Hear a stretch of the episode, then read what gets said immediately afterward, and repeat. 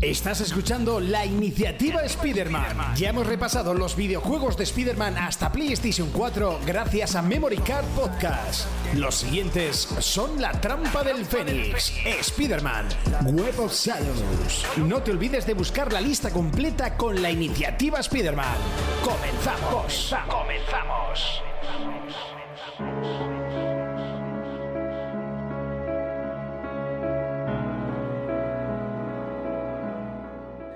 Hola a todos y buenos días, soy Eloy Castillo y estoy aquí con Zoilo Martín de la Sierra. Buenos días a todos, estamos en pleno Manhattan y estamos a punto de enfrentarnos a las aventuras de Spider-Man.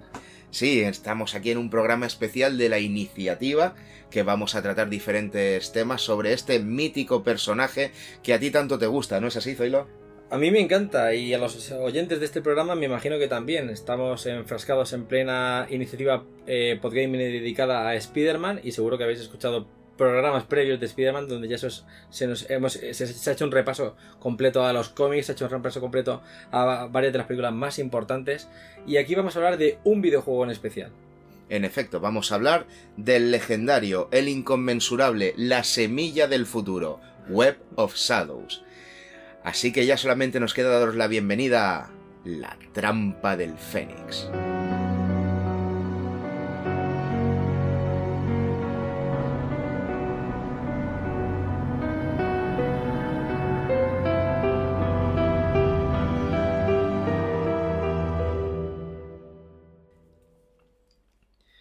Bien, vamos a empezar esta primera parte, no sin antes recordaros las vías de contacto. Tenemos Twitter, arroba trampa del Fénix. Utilizamos el hashtag LTDFpodcast y nos podéis escribir un correo a la trampa del Fénix, arroba gmail.com.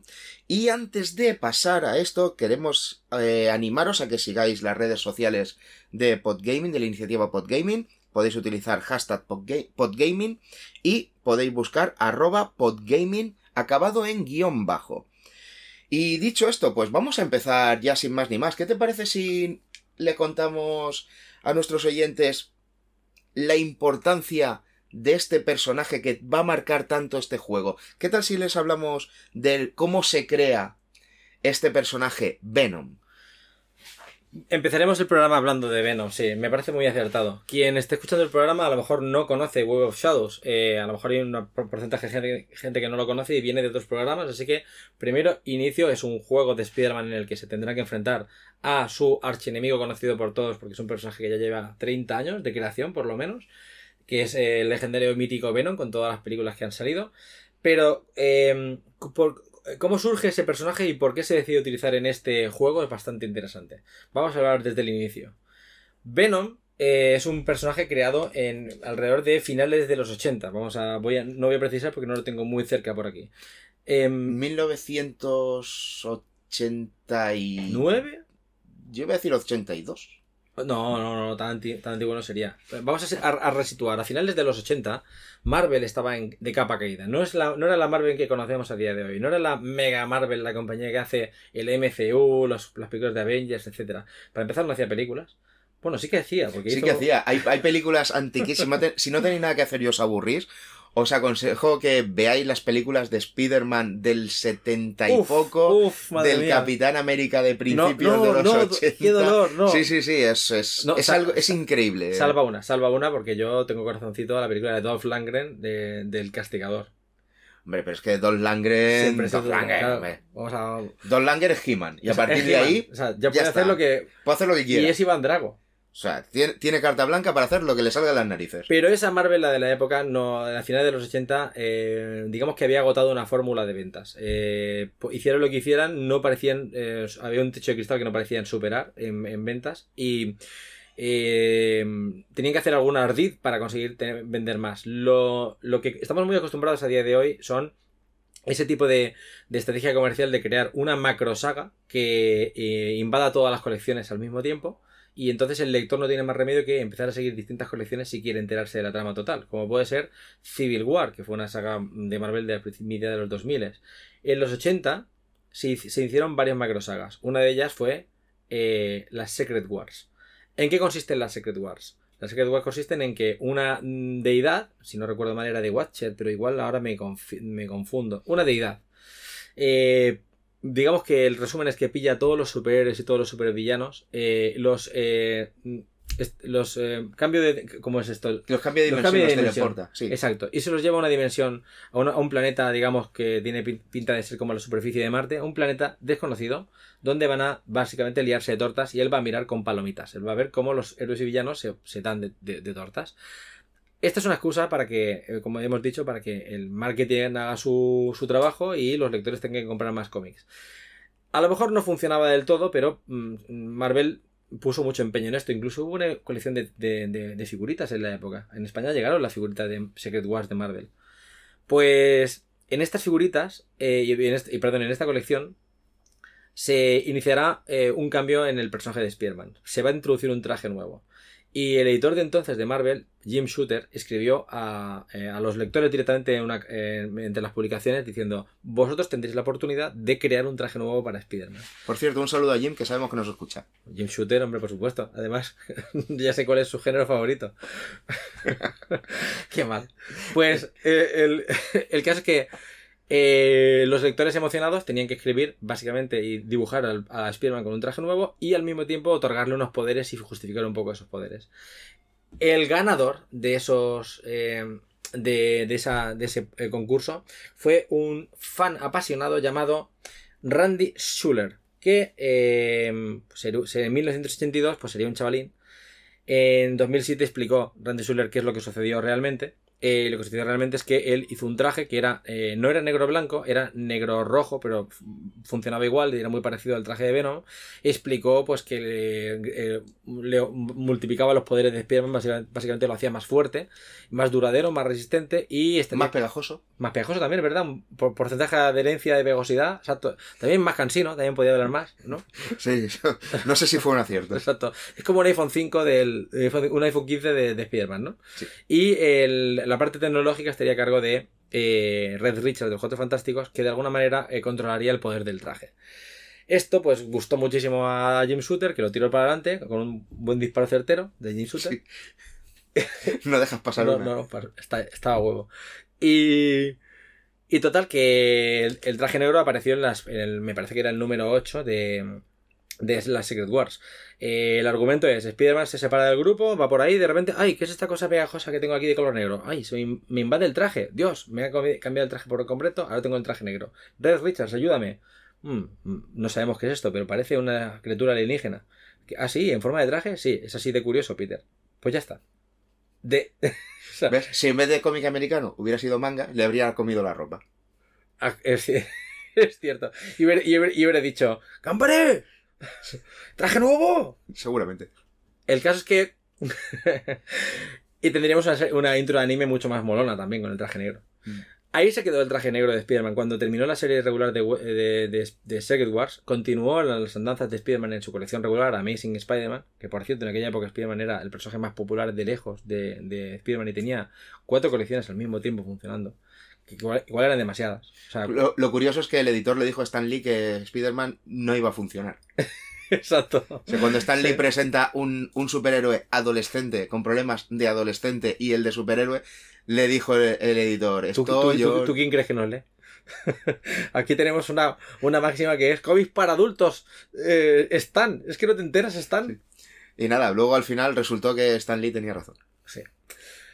Eh, Excelsior. El caso es que eh, no sé por qué iba a continuar con Stan Lee. En la colección regular, eh, en la que, que Stan Lee y Steve Ditko, Ditko crearon, eh, pero luego avanzó sin ellos, eh, iba, iba a buen ritmo y los eh, fans estaban encantados con el traje negro que había surgido en Secret War. Así que se decidió mantener ese traje negro.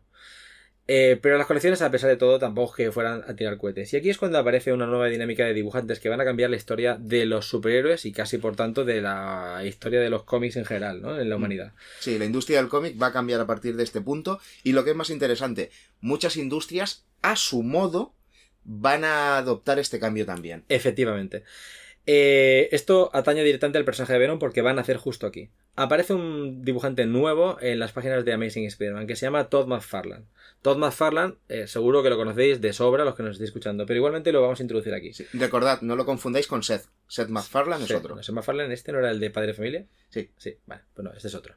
Eh, Todd McFarlane era un dibujante, era y es un dibujante que ahora es más empresario que dibujante, pero en ese momento como dibujante er, era el, el copón. Tiene un estilo absolutamente reconocible y eh, llevaba básicamente los cómics a, a, que tocara a otro nivel, porque tenía un estilo muy, muy cinematográfico, menos de estilo de dibujo clásico que había en ese momento. Y al chaval le gustaba bastante un poco los tonos, el rollo oscurete de, de, de, que podía, Batman. de Batman en general. Esto lo aplica a Spider-Man. Cuando eh, empieza a dibujar los cómics de Spider-Man, para empezar, la telaraña ya la cambia. Y en vez de ser un hilito, de repente se convierte en ese hilo enmarañado de telas que ahora vemos habitualmente. Eso lo Mm. inventa Tom McFarlane. Y para continuar, él quiere llevar a Spider-Man a darle un enemigo que no se ha visto nada antes. Un enemigo formidable, un enemigo serio. Nada de. Hola, soy un regordete. Soy el que- buitre. Exacto, soy el buitre. Soy un regordete que roba bancos con cuatro brazos. No, nada de eso. Ahora quiero algo serio, algo letal. Y entonces, eh, para ello, eh, cuando entra en la serie regular, en la serie regular había un guionista llamado David Michelini. Michelini. Sí, no. Michelin, ¿no? No. Que David Michelin, según cuenta el propio David, ya había introducido un personaje en la trama que no sabía él si definir como hombre o como mujer. De momento era una figura anónima, que no sabemos quién sería, que estaba persiguiendo a Peter Parker y eh, le puso en aprieto porque le, tiró la vía del tren directamente de un empujón y Peter Parker se reaccionó diciendo, ostras, pero mi sentido arácnido no me ha avisado de que esto ha sucedido. Según David Michelin pensaba en crear un personaje que fuera realmente letal porque el sentido arácnido no le avisaría, pero no tendría claro si sería hombre o mujer.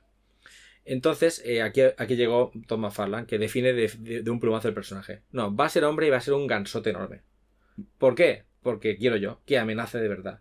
Eh, con el estilo de McFarlane ya era así de duro en general cuando veía sus, sus dibujos y sus reinterpretaciones de los personajes clásicos. De hecho, quiero matizar una cosa, porque cuando esta conversación la hemos tenido fuera de micros, yo le decía, eh, Spider-Man ya ha tenido enemigos grandes y fuertes, ya ha tenido al rinoceronte, por ejemplo, ha tenido gente fuerte. Y Zoilo me hizo un apunte que me gustaría que dijeras dentro de micros, Vale. y es, no, pero este es distinto. Este es distinto. Sí, Rhino no es, eh, no es un formidable enemigo para Spider-Man, porque Rhino es un enemigo grande, pero lento y gordo. Bueno, no gordo, pero es fuerte pesado. y pesado Pesado. y eh, lento y no demasiado inteligente.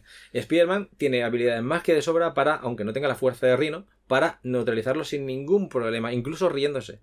Pero aquí eh, Thomas Farland quiere otra cosa. Quiere que el enemigo que salga sea igual que Spider-Man, pero mucho más poderoso que Spider-Man. Sea su némesis, su, la- una cosa que Spider-Man él solo no podrá derrotar ni con su inteligencia. Sea una, amenaza real. Y a- entonces, entonces eh, eh, aquí es donde entra de nuevo en juego el traje negro. Ya se ha cocido a fuego lento toda la historia que hay detrás de Spider-Man, que se da cuenta de que el traje le está eh, de alguna manera haciendo algún daño, pero todavía no existe no- ni indicios de Venom ni nada. ¿eh? Simplemente es una trama en la cual el traje negro está eh, volviéndole más eh, Enloqueciendo. enloqueciendo. De modo que él decide separarse del traje negro y se da cuenta de que es imposible porque el traje negro quiere adherirse a él, de modo que encuentra la manera, por, gracias a... Red eh, Richard? gracias a Red Richard, gracias a un aparato sónico, ¿vale? Por- por ondas de sonido, consiguen separar al Spider-Man, o sea, no, al simbionte del huésped. Y eh, el huésped resulta, eh, perdón, el huésped no, el simbionte resulta ser pues una amenaza eh, con mucho rencor hacia Spider-Man. Y aquí es donde eh, encuentra- McFarlane encuentra la oportunidad de decir, este se va a juntar con alguien que tenga verdadero rencor a Spider-Man o a Peter Parker, me da exactamente igual, porque el resultado va a ser una masa en- enorme y muy enfadada que va a ir en contra de Spider-Man. Ahí nace Venom. El, dibuja, el dibujo de Venom con- mantiene, del primer em, McFarlane mantiene la sonrisa eh, totalmente exagerada, llena de dientes, muy de Joker, pero más exagerada todavía. Sí, que se puso muy de moda con Pete, creo que era. O sea, eh, Pete o Max Pete o algo de esto. Pero fue una Sí, The son- Pit, un cómic que The se llama. The Pit. de Pete. O sea, eh, se puso esa sonrisa de moda un montón y la hemos visto. Sí, A partir de ahí la hemos visto incluso en películas de terror, las últimas Smile, a principios de los Sí. 2000, eh, si veis unos cuantos videoclips del, de Lordi, es que, verdad. que ganó Eurovisión, casi toda la gente que en esos videoclips es poseída por demonios lleva esa, Sí, esa cara. Apuntaré también que esa sonrisa mm, eh, a lo mejor es completamente de, de McFarlane, pero yo años atrás, un- quizás no mucho, igual un par de años atrás, ya la había leído en un cómic de un antecesor de McFarlane que se llama Eric, eh, no, se llama eh, Arthur Adams, también un grandísimo dibujante, un recuerdo desde aquí si nos está escuchando, creo Mm. que es británico el tío. Y Arthur Adams, eh, cuando lleva a los X-Men a la, a la dimensión de Mojo, eh, Mojo es un ser eh, unidimensional. Sí, el, el de las super nenas, mojo yoyo. No, no es otro Mojo Ah, vale. pero no moja ni se pica. Pues eh, no, es un ser un regordete con piernas meta- me- mecánicas para caminar por aquí y por allá y una sonrisa de oreja a oreja de este estilo, el estilo de Venom, ¿vale? La- en ese tipo sí. de sonrisa. Entonces, bueno, es muy poco recordado este personaje, pero en los 80 pues estaba.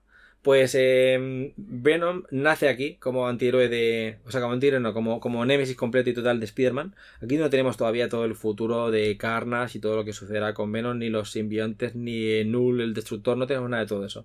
Pero tenemos al simbionte ya por fin encarnado en la figura con, eh, de, Eddie Brock, con ese traje que recuerda al de Spider-Man eh, original de color negro, pero más eh, agigantado. Y bueno, pues.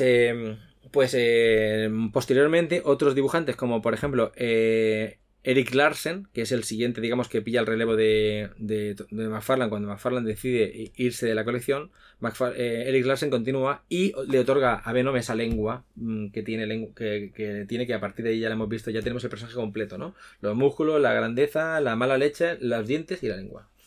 A ver, haciendo un pequeño inciso sobre los dientes y la sonrisa, porque es que me parece una cosa muy interesante y muy curiosa. Si no tenéis nada que hacer y os aburrís, poned en Google The Man Who Laughs, El hombre que ríe, que es una película de mil. Sí, Sí. perdón. Sí. De 1928. Y la sonrisa del Joker y gran parte de toda esta expresión y esta expresividad de la que estamos hablando viene directamente de ahí. Totalmente, ¿eh? es que lo estoy viendo aquí delante y es totalmente el Joker. Sí, y sí. tiene esa sonrisa tal cual, y la sonrisa de, de malvado de, de opereta. De hecho, me da, me da más miedo y más mal rollo que algunos de la gran pantalla de hoy en día, Ya ves, sinceramente. claro que sí. Pues bueno, em, eh, en, cuanto, en cuanto a la génesis de, de Venom, ya la tendríamos ahí. Eh, tenemos el personaje plenamente formado y sí que podemos hablar un poco de que eh, pues de, de cómo nace, ¿no? Eddie Brock es un personaje que está un poco atormentado, que es un periodista que está frustrado por una serie de cosas. Peter Parker le fastidia uno de los de los eh, reportes, eh, de los reportajes que estaba haciendo eh, al confirmar que era falso, que era un reporte que era fake, y fake news, ¿eh? ¿te das cuenta? Fake ya en aquella época. Y a partir de ahí el odio de Eddie Brock y por tanto eh, hacia Peter Parker y por tanto el simbionte pues se junta con el personaje ya, lo- ya tenemos en la tragedia masca. Muy bien. Eh, el personaje se hace popular en los cómics, muy muy popular, hasta el punto de que eh, la- los, eh, los lectores solo quieren ver a más cómics de, de- de Venom, así que acaba consiguiendo serie propia. Mm. Pero todo eso coincide con la marcha de un montón de dibujantes mm, de ese, del calibre de McFarlane Eric Larsen, de los que estamos hablando, a crear un sello propio y, y a iniciar, por tanto, eh, una era del mundo del cómic en la que el dibujante es la estrella y la mayoría de, de- de personajes que se presentan en pantalla como héroes para los chavales que van a leer esos cómics ya no son héroes, son antihéroes. No solamente estamos hablando de Venom en ese momento, sino de todo lo que se crea a posteriori, a posteriori son antihéroes. El bueno de la película como el Capitán América o Spider-Man ya no parece que vendan tanto. No, de, No. Hecho, de hecho, ya veníamos sufriendo eso, po- teníamos el antecedente con la patrulla X a- al pobre al pobre Scott, a, a Cíclope, Sí. no lo traga nadie y todo el mundo está lobezno a tope. De Por- hecho, lo vendo tiene serie propia. sí. Le, le ponen serie propia en esa, más o menos por esa época, unos años antes. ¿Por qué? Porque es el malote. Y los Claro. malotes venden. Sí, y no solamente en Marvel. Tú no te comías un colín en el cole, pero el chico que tenía la moto se iba con la chica, ¿verdad que sí? Eh, sí, pero no sé por qué me ataca así de forma tan directa. No, no, no, no. Se lo digo al lector. Ah. Hola, lector. Vale, que no es un lector, es un, es un oyente. es un oyente. Bueno, pues eh, eh, correcto, los malotes venden. Los malotes venden. Y no, y no solamente en Marvel. Tenemos en Marvel que aparece Venom, tenemos a, a Lobezno, tenemos, Tenemos en- a Lobo. a Lobo en DC. Sí. Y en y Spawn también aparece en ese momento. Batman en el año 89, qué casualidad justo, también se inician las películas de Batman. Y ese Batman es precisamente el Batman que da la transición al Batman gótico que conocemos posteriormente. Un. Batman que no es un luminoso héroe, al contrario. No, de hecho, Luminoso tiene poco. Exacto. Incluso, mira, es que, es que me estoy remontando a esa época y estoy pensando, todo está relacionado, maldita sea. Las tortugas ninja eran súper luminosas, pero la película que salió de imagen real. La película no, la película era bastante más oscura, bastante más adulta. Pues el, el conjunto de, de, lo que estamos hablando viene a colación porque eh, Marvel aprovecha todo esto. Pilla eh, la serie de dibujos animados que está empezando de Spider-Man y dice, no, no, mm, hay que meter a Venom, que Venom funciona muy bien. Y después de, de, la serie de dibujos animados, tenemos un montón de chavales que conocen al personaje de Venom, porque la serie animada es bastante pasote, por cierto. Y eh, pues ya tenemos en el mundo de, en el mundo de Marvel el personaje bastante bien situado y hay que aprovecharlo todo lo posible. Los los eh, por cronología, la primera película de Spider-Man que sale es en el 2002. Eh, muy cerca de cuando sale la serie de animación. Después tenemos la serie la película de Spider-Man He dicho el Spider-Man 2, he dicho Spider-Man 1 en el 2002. 1, 2002, sí. Después Spider-Man 2 en el 2004. Y en el 2007 Spider-Man 3, que es cuando aparece eh, de nuevo en el cine. Por cierto, no quiero dejar pasar la oportunidad de decir que Venom vende muy bien, pero en Marvel hay otro personaje que también vende muy bien. de momento lo voy a dejar caer aquí y es Lobezno. Lobezno funciona muy bien y si quieres tener eh, éxito hay que meter a Lobezno. Es cierto. ¿Vale? Como, como ahora mismo pasa con, Tony Stark, si quieres que tu peli tenga éxito, tiene que tener a Tony Stark y a, Bueno, ahora ya lástima porque... No, ahora ya no. Pero bueno, en aquella época los personajes que funcionaban bien era Venom y Lobezno. No, no digo más de momento. Ya, ya veremos a ver qué pasa. Hulk no vendía nada mal tampoco, ¿eh? Vale. Vale. Es importante también. Sí, es importante. Bien, pues... Em, pues em, ¿Con qué, con pues ya, hemos, conseguido, ya hemos terminado la, etapa de Venom, ya sabemos que Venom era un personaje que tenía que estar. Sí. tenía, Venom tiene que estar. O sea, ¿qué vas a hacer? No lo sé, pero mete a Venom. Pero si es un puyo, puyo, tú mete a Venom. En el mundo del videojuego, eh, Venom lo tienes que aprovechar de alguna manera porque ya tienes ese personaje potente. Cuando hicieron la primera, el primer videojuego de Spider-Man de la película, no salía Venom por lógicas razones, no lo pusieron. Eh, el segundo tampoco lo pusieron, es el primer juego de mundo abierto. Ahora viene el Ultimate Spider-Man basado en la línea de, de, cómic Ultimate. Y ahí Venom tiene un papel muy importante. Va a ser uno de los enemigos principales del videojuego de Spider-Man, eh, igual como en la serie de televisión. Eh, de televisión, no, perdón, en la serie de cómics. Y en Spider-Man 3, película, los responsables de la película deciden introducir al personaje de Venom de una vez por todas en el cine porque se les está escapando la oportunidad con tantas películas y tal que, que Venom no esté. San Raimi no lo iba a introducir inicialmente, iba a poner al hombre de arena luchando contra Spider-Man y a tomar por saco. Pero los creadores, o sea, los productores Avi Arad y, y otra persona que ahora no caigo del nombre, pero principalmente Avi Arad, deciden que no, que, va a estar Venom y crean una subtrama para el personaje y, ya lo tenemos. En el mundo del videojuego, eh, esto significa eh, ventas, porque cada vez que hay un videojuego de una película de Spider-Man, el videojuego vende un montón, mientras que el videojuego no basado en una película de Spider-Man no vende tanto. Y esto tendrá mucha importancia luego cuando veamos el desarrollo de Web of Shadows y de todo lo que vendría después.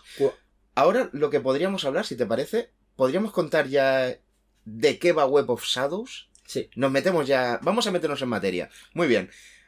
Eh, a mí me encanta, me encanta este, este, esta conversación que tuvimos, porque conforme hablábamos Zoilo y yo, yo no soy un gran seguidor de Spider-Man, lo confieso, lo siento mucho, sé que ahora mismo están cayendo las visitas a, a tope. A, tope están tirando por la ventana. Vale, nuestros tres oyentes están quitando el podcast. Cambia, cambia, cambia otro podcast rápido. ¿Vale?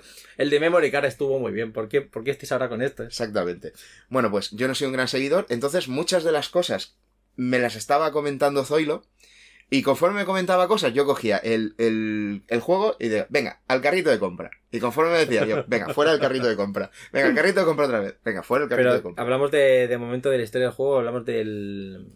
De, bueno, primero... Hablemos del argumento, de la historia del juego, de qué va, de qué trata. Sí. Y luego veremos en esta segunda parte cómo se desarrolla, qué cosas buenas tiene, qué, qué cosas malas tiene.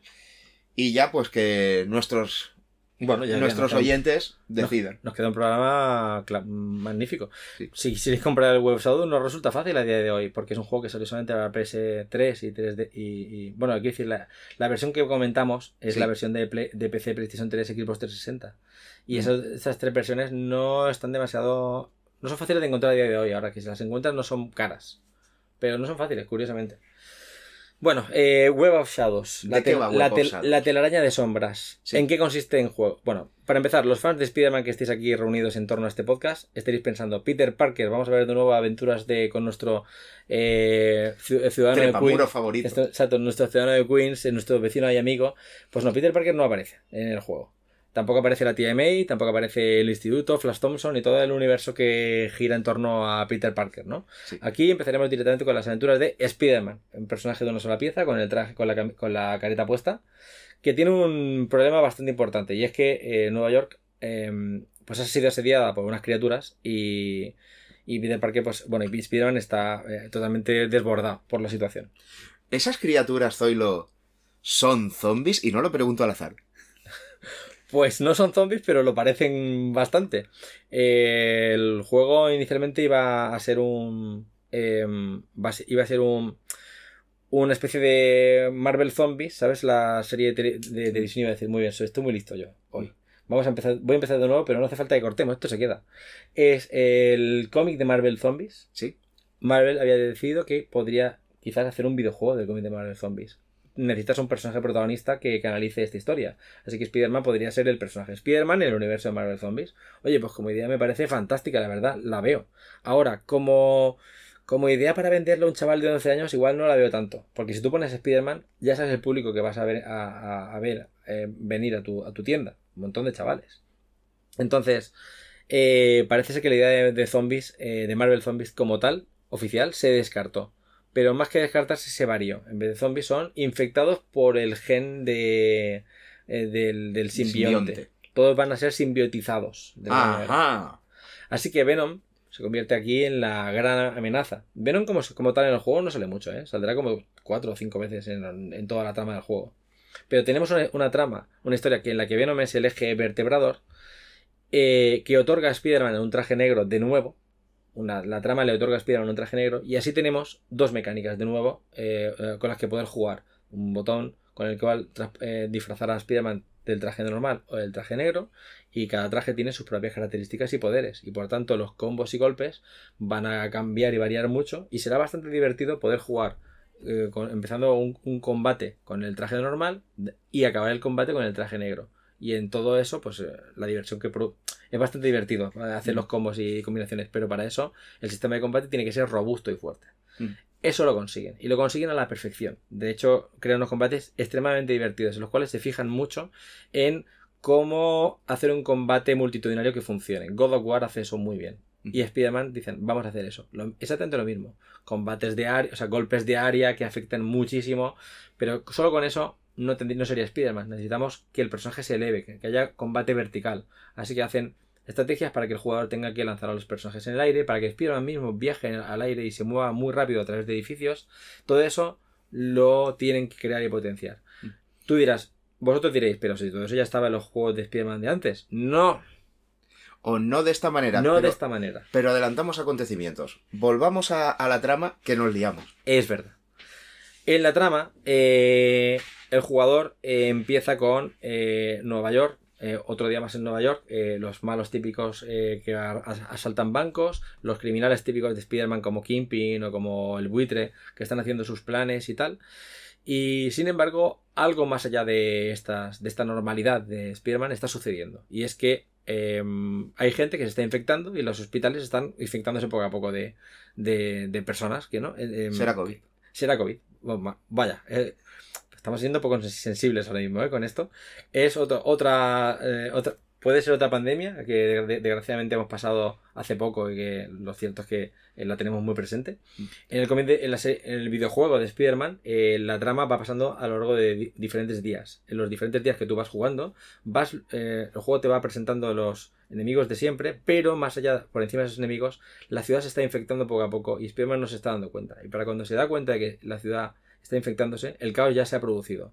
El juego está planteado como una especie de, eh, de invasión zombie, pero con Spider-Man. De modo que vamos a jugar toda una trama en la que al principio la, ciudad no está infectada y al final estará ultra infectadísima del copón con todo lo que eso conlleva. Los ciudadanos ya no están en la ciudad, ha habido un toque de queda marcial, eh, diferentes organismos como, como Shield entran a intentar pacificar las calles. Cuando digo pacificar es entre muchas comillas porque vienen... vienen... Pacificar es reventar a tiro, ¿no? Exacto. Ah, bien. No, por, saber que estamos hablando lo mismo, sí. Y eh, eh, Spiderman intentando rescatar civiles de azoteas, buscando, llevando gente a lugares eh, seguros. Eh, y intentando encontrar una cura para esta eh, para este para este ataque zombie que la única que en como sucede muchas veces en estos videojuegos esto solo lleva a dos caminos uno aliarse con sus enemigos eh, los cuales todos tienen un enemigo común que es esta, que es esta infección vírica y Venom al final Spider-Man hace, hace amigos ah, bueno amigos hace team equipo con, con, la, con la Black Cat con el con el Kingpin con el buitre con todos estos enemigos clásicos de Spider-Man que ahora son sus compañeros y aliados, para eh, detener el mal mayor. Y le ayudará Daredevil, que también es el héroe típico de Nueva York. Ah, no, no, ese no está. Vaya.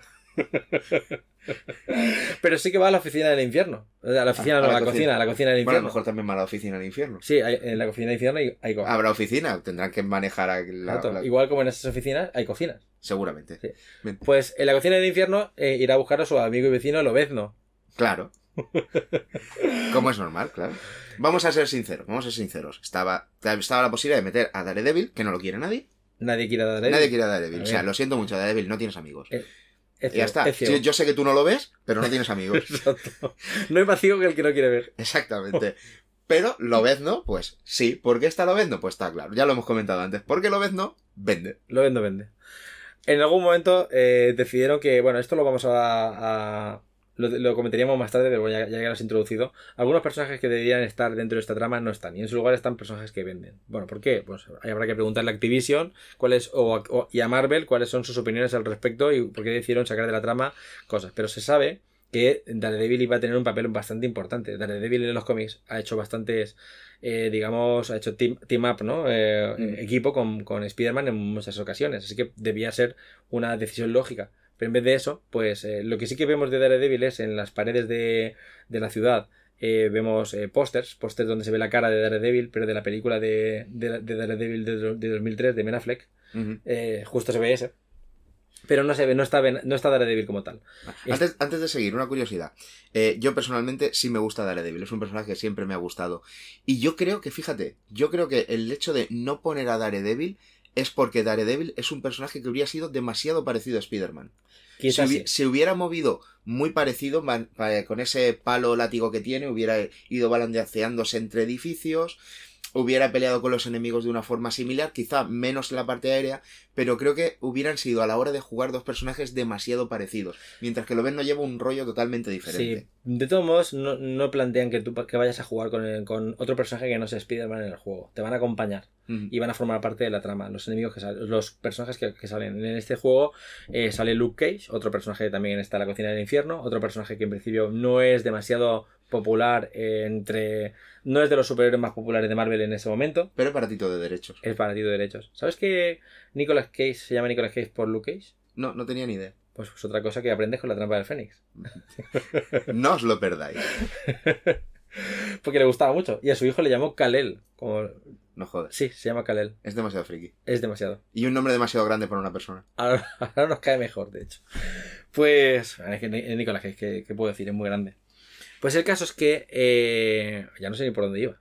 Sí, ah, estabas contando que al final hace equipo, con Lobezno. Claro, eh, en el lado de los buenos, digamos, del de, los héroes y villanos, en el lado de los héroes estaría, estaría Lobezno, estaría eh, Luke Cage, estaría Tony Stark. Ah, pues no, porque Tony Stark tampoco aparece. Pero en teoría, parte de la trama iba a ocurrir con Tony Stark y con la Torre Stark. Efectivamente, la Torre Stark sí que se utiliza al final para ser la sede en la que, digamos, Shield y, digamos, los equipos de rescate ponen su base de operaciones para intentar pacificar la ciudad de todo este ataque simbionte.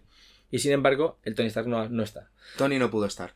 Hay un problema de derechos. Eh, Activision es la propietaria de los derechos de Spider-Man en este momento. Y de todos esos superhéroes Marvel.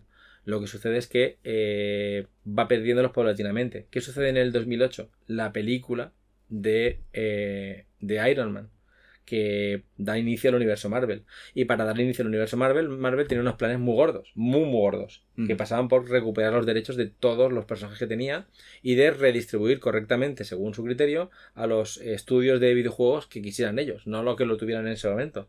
De modo que Iron Man pierde los derechos. Activision estaba haciendo un juego de Iron Man específico, que nunca se, se sabrá de qué iba, aunque hay bocetos por internet, porque decidieron hacer el videojuego de la película. Que el videojuego de la película pues acabó como acabó, por cierto. Se lo dieron a Sega, y Sega se lo dio a alguien, y ese alguien se lo dio a alguien, y ese alguien se comió un bocadillo y se lo dio a alguien. Y acabó como acabó. Bueno, total, que al final eh, Tony Stark no, aparece. Y Red Richards. Red Richards podría haber llevado todo este asunto también bastante Claro, Red Richards fue el originalmente el que, el que llevaba el, el, simbionte pues tampoco está. Vaya por no, no lo tenemos. Esto, todo ¿Qué, esto, ¿qué, científico tiene Marvel que esté barato? Todos estos personajes se, se mencionan en la trama, ¿eh? aunque eh, no, no aparecen. Apare el, el, digamos, The Tinkerer, que es un villano clásico de, de, de Spider-Man, que ahora mismo no caigo en su nombre en castellano, es un científico. Y como científico que es en los cómics de, de entonces de villano, haces una cosa muy, muy haces una creación muy villana, ¿no? Que te cargas sí. cosas con The Tinkerer. Pues The Tinkerer tiene, eh, es un villano que está en la isla Riker, la isla famosa en la que metes a todos los eh, enemigos que vas en Marvel. En, en, el Arkham Asylum el, de Marvel. Asylum de Marvel, exacto. Vale. Pues eh, lo sacan de allí para que cree un invento para contener toda la infección. Pero la infección al final pasará por hostiar a Venom todo lo posible y luego inyectarle algo. Ajá. No, que, sí. es... o sea, a ver si lo entiendo. Es, es, es, darle de puñetazos en todo el cielo de la boca hasta sacarle el mal del cuerpo. Exacto. Esto, vale. esto lo hace Spider-Man durante la trama con un montón de gente que se va encontrando. O sea, porque a mí me parece muy inteligente por parte de la trama que al principio luchas contra, eh, contra el buitre en los primeros compases del juego cuando la infección todavía no está ocurriendo. De la infección durante el juego alcanza el buitre y lucharás contra una versión del buitre simbiontizada, digamos, ¿no? Uh -huh. Sí. Spiderman dirá, pues le tengo que sacar el simbionte del cuerpo, ¿cómo? Pues a tortas, a tortas. En la base del cráneo. Eh, después. de después te encontrarás con Electro. Electro se parte ahora mismo. Perdón, es que me ha hecho Pero es que es así. Pero es que, pero es que tú ves, tú ves a, además tengo que decir que el animador que el grupo de animadores que hizo en determinada secuencia lo hizo muy bien porque los, la, hay determinados golpes que dices te, te, has pasado sea duele, duele bastante. Incluso un doblaje que es terrible el doblaje original americano es bastante malo eh, porque no quiero tampoco lanzar pestes contra los involucrados que eh, luego he estado viendo eh, su fil filmografía y no es tan mal, no, no hacen malas cosas. Pero en el caso de Spider-Man, quizás la voz de Spider-Man no era la más adecuada. Y es un personaje muy histriónico durante la versión original en inglés. Y, y, en, ese momento como los ataques, cuando hay un momento en el que lo vendo también se acaba contagiando del simbionte. Y, y ves a Spider-Man hostiándolo, diciéndole, ¡sal de su cuerpo! Así, golpeando así en vertical. Y dices, bueno, claro, yo así sal, salgo del cuerpo y hago lo que tú me pidas también. Déjame. Pero sobre todo no me hablen más. eh, lo, el, durante, decía yo, Electro también sale intentando, buscando a su hermano pequeño, o su hermana, no estoy muy seguro, que eh, ha desaparecido.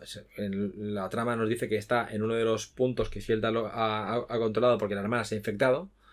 Eh, pero el, el Electro no lo sabe. Va buscándola, se lucha contra Spider-Man y finalmente Spider-Man le gana, pero el Electro es también eh, contagiado el, el, el, electro contagiado eh, está bastante chulo porque aparte de esos diseños de personajes en este juego muy logrados. Cada, cada personaje otra cosa no será pero cada personaje tiene un diseño de personajes espectacular creado para la ocasión con un concept art con un grupo de artistas que sabían lo que hacían. Y nos mm, eh, es muy conveniente eh, contagiar a Electro porque de repente tenemos simbiontes que lanzan rayos. Y durante la trama veremos cosas que los simbiontes crean precisamente porque como ahora están electrificados pueden hacer cosas que antes no podían hacer. Y entonces, eh, pues me parece muy interesante cómo la trama va uniendo partes jugables con partes eh, de historia. De historia. Eh, el, el, lo vendo llega a, a, a, Manhattan precisamente porque huele a simbiontes y quiere acabar con todos ellos. Me parece que bastante... Poco, un poco perezoso, ¿no? Poco perezoso. Poco perezoso. Pero la trama le, le, le contagia también o sea, a ver, lo vendo tarda bastante en ser contagiado porque, vamos a ser serios, él lo vendo. Sí. Pero llega un momento en el que varios se le tiran encima y ya no puede más y, y ahora te toca pues eh, desimbiontizarlo pues eh, a la manera tradicional. Y, sí. y bueno, pues eh, al final, en, en, los compases finales del juego, ya por fin, eh, digamos que... eh, Atención, spoiler durante el próximo minuto y medio todo, no es que todo parezca bajo control, pero hay un elemento que está bajo, fuera de control, que es Venom, que eh, se ha convertido en un Ultra Venom en el juego. Un Venom tamaño varios edificios de altura, con 8 o 9 cabezas. Y está el, el, el escenario final para la lucha contra él es el Helicarrier, ¿sabes? El avión Sí. de los eh, De Shield. de Shield en todo lo alto de, de, de- de Nueva York. Y ahí tiene lugar el, el combate final, ¿no? En el que Venom se, eh, se- digamos que la, la conciencia humana de Venom, Eddie Brock, se da cuenta de que ha sido mm, eh, Manipulado. con, por Venom todo este, todo este tiempo y, que, y- y se da cuenta de la desgracia que ha ocasionado. Y hay dos opciones. Eh, que él se, digamos, él, él, digamos que no puede vivir pensando en lo que ha hecho. Entonces él piensa que puede morir de manera noble, llevándose al simbionte por delante, empujándolo hacia el helicarrier, hacia las turbinas de- del motor. Así lo hace y así termina el juego. Pero el juego tiene cuatro finales diferentes. Eh, uno de ellos sería este, y la ciudad está salvada. En otro de Bueno, ellos... a ver, un momentito. La ciudad está salvada. Sí, vamos a ver. Eh, si tú coges un simbionte, que es una masa así como de chapapote, y lo lanzas contra un ventilador, lo que haces es crear una lluvia de simbiontes sobre la ciudad. O sea, Sí, yo pero- no tengo, no tengo sí, claro que sí. sea la mejor idea. Siempre el ventilador explota. Ah, entonces sí. Entonces sí. Entonces sí. Vale, entonces yo me parece una idea muy noble, muy tal, pero no sé si a la larga es una idea práctica. ¿vale? Yo tengo mis dudas. Pero bueno, hasta este punto, quien haya estado escuchando y haya dicho, pero ya me habéis contado el final. Bueno, sí, es cierto, tienes toda la razón. Sí. Pero eh, la gracia de este juego está en un poco jugar toda esta, toda esta trama, porque eh, siendo serios, si te cuento el final de Spider-Man de PlayStation 4, no lo vas a jugar. El juego de PlayStation 4 está chulísimo. Y es- De, de todas formas, no vamos a contar el final del juego de PlayStation no, 4. es cierto. Pero es- es- el juego está, es- está chulísimo y el, y el que está a punto de salir de la segunda parte promete un montón. Y el, eh, eh, como, como en todo, los videojuegos están para jugarlos. Y este videojuego incorpora un montón de cosas, no solo en la trama, sino también en la parte jugable, que son muy divertidas tanto de ver como de jugar. Y que sin duda son un antes y un después en los juegos de Spider-Man que habían antes. Por eso, a mí me parece que este juego es como la conclusión de lo que Treyarch empezó en el primer juego de Spider-Man en el de PlayStation 1. O sea, la con- ¿Qué después de haber hecho aquellos? Después de haber hecho seis juegos eh, que hizo Trellas, que se encargó personalmente, el último de todos sería este. Y este debería haber sido la- el culmen, lo más grande que, que pudo haber hecho Trellas. Desgraciadamente lo hizo bajo el paraguas de Activision. Y Activision, pues ya sabemos cómo es. Tiene sus cositas. Por cierto, hay una cosa que no hemos comentado de la trama, porque eh, me parece muy interesante, tanto a nivel del juego como a nivel de, de desarrollo, de decir, ostras, qué buena idea. Porque recordemos que el traje negro de Spider-Man que puedes ponerte en, esta, en este juego es el simbionte que está contaminando a toda la gente que hay Claro. por, por Manhattan. Y yo, y yo me preguntaba, entonces los enemigos simbiontes cuando tú llevas el traje negro te atacan, no te atacan, te ven como aliado, te ven como enemigo. Y hubo una- un detalle que tú me comentaste y que me pareció muy interesante, y es que al principio, cuando los ciudadanos te ven con un traje Sí, y te ven con otro, tienen un tipo de reacciones. Y me gustaría Sí. que, que lo, que lo explicaras. los ciudadanos que hay por la ciudad, ¿no? Los Sí. NPCs que van paseando por la ciudad. Cuando tú bajas a tierra y un ciudadano te ve y tú tienes el traje clásico negro, ¿no? Eh, el negro no, rojo. el rojo. El Rojo y azul. El blaugrana. El Blaugrana, exacto. Eh, este, este Totelka, ya estamos, Ya estamos perdiendo audiencia ya otra vez. Ya, Ya estamos, perdiendo audiencia. Eh, eh, cuando te ven con ese traje te aplauden. Spider-Man, nuestro amigo y vecino, bravo. Ahora, si te ven con el traje negro, eh, se asustan. Se asustan y se van porque piensan, maldita sea, ¿quién es esto? Es una- esto es una amenaza, un nuevo enemigo y se van. A medida que van pasando los días y la infección vírica se supone que es más fuerte según la historia en, Nueva York, estos, NPCs actúan de diferente manera. Si te ven con el traje rojo azul, actúan igual. Pero algunos te aplauden cuando tienes el traje negro. Esto está hecho no porque el traje negro de repente se haya ganado la simpatía de nadie, sino porque según los creadores del juego, esa gente está infectada. Solo que tú todavía no lo sabes. Más adelante verás que toda esa gente, algunos, eh, actúan de una manera mm, tra- extraña, errática, y de repente van y te atacan. Y en- eh, tengas el traje que tengas.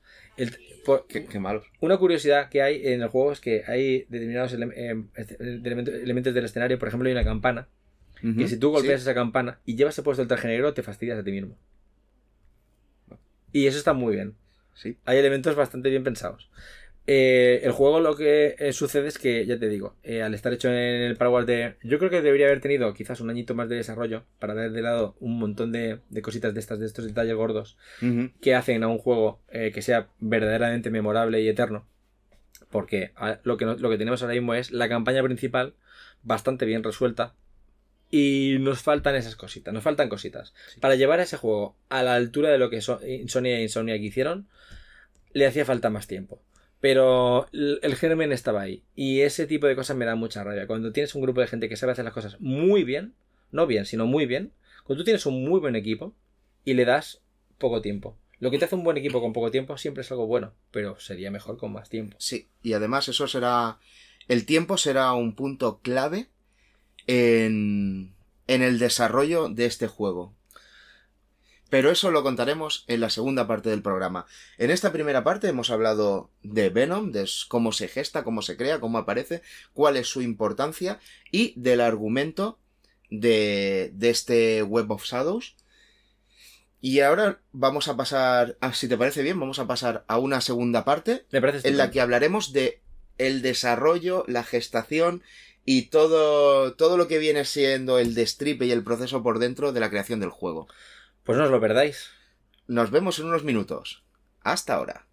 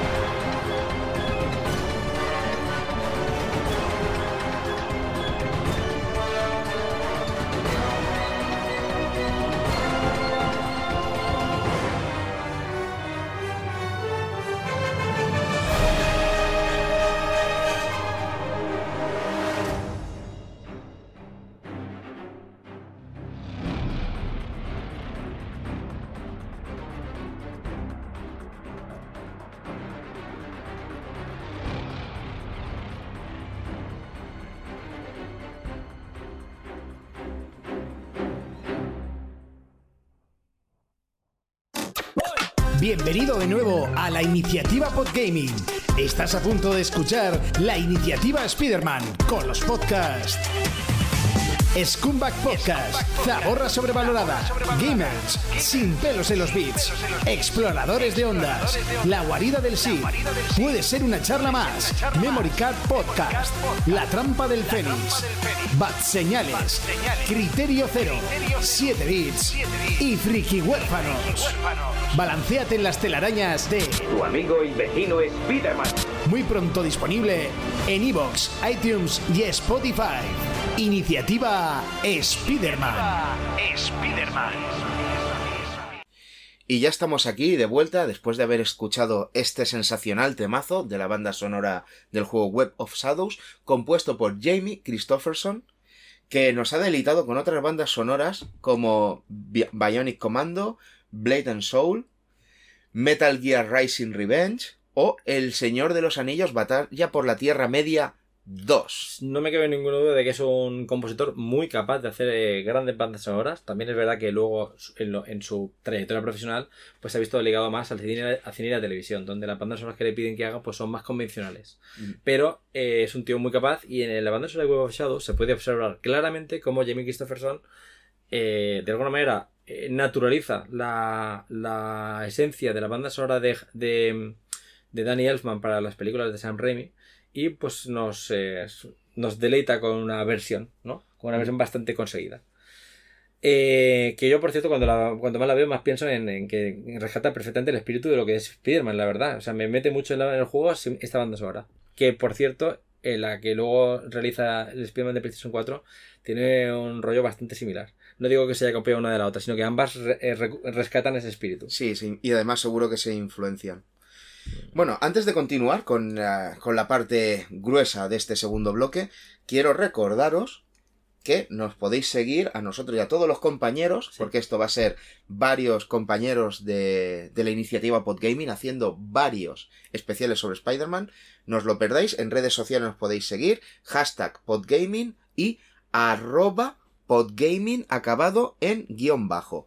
Bueno, y dicho esto, vamos a empezar con los diferentes actores que van a tener su papel en esta trama, en esta obra, que acabará dándonos como resultado este Web of Shadows, que va a ser el germen, va a ser la semilla Para, que, ha- que hará que entendamos los videojuegos de superhéroes, especialmente los de Spider-Man, tal y como los vamos a entender luego en el futuro.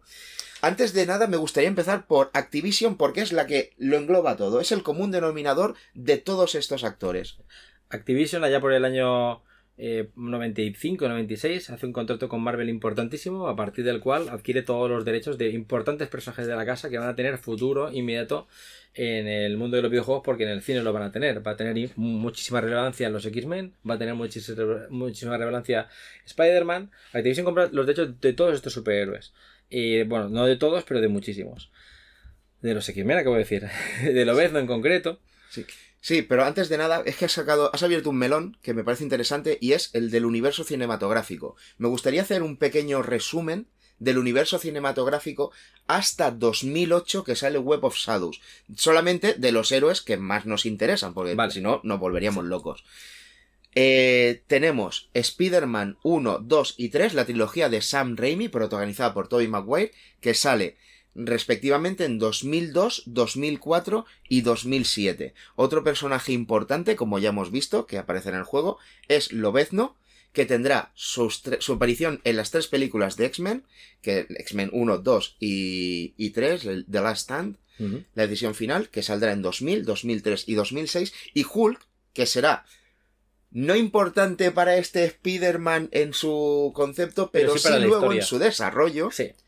que saldrá la primera en 2003 y ese segundo, esa segunda versión, ese reboot, ese remake, como lo queréis llamar, que saldrá en 2008. Y ahora sí me gustaría que volviéramos al tema videojuegos porque estas películas y cómo va a influir en la toma de decisiones Mm. comerciales estratégicas para los juegos va a ser clave en el desarrollo de luego este Web of Shadows. Y ahora sí me gustaría cederte la palabra y que no- nos continúes contando tema Activision y los Vale. diferentes estudios. Tenemos eh, Activision que tiene diferentes estudios a su cargo eh, y tiene un, un proyecto como todos estos videojuegos de universo Marvel y los tiene que distribuir en- entre diferentes estudios. Eh, mm, Activision, por lo que hemos visto posteriormente, trabaja de una manera muy... O sea, no es... mm, Te señalo a ti, Estudio Treyarch, por ejemplo, crea un juego de Spider-Man, sino que parece ser que pone a la gente a, digamos, a competir entre sí presentarme un proyecto de, de, de- de juego y si me gusta, me lo quedo. Y si no, pues, eh, pues nada, pues Pues se descarta. Entonces, no sé si desde el principio trabajaban así. Yo creo que al principio no trabajarían así, pero luego ahora, pues. eh, pues eh, En ese momento, en pues sí. adoptaron ese.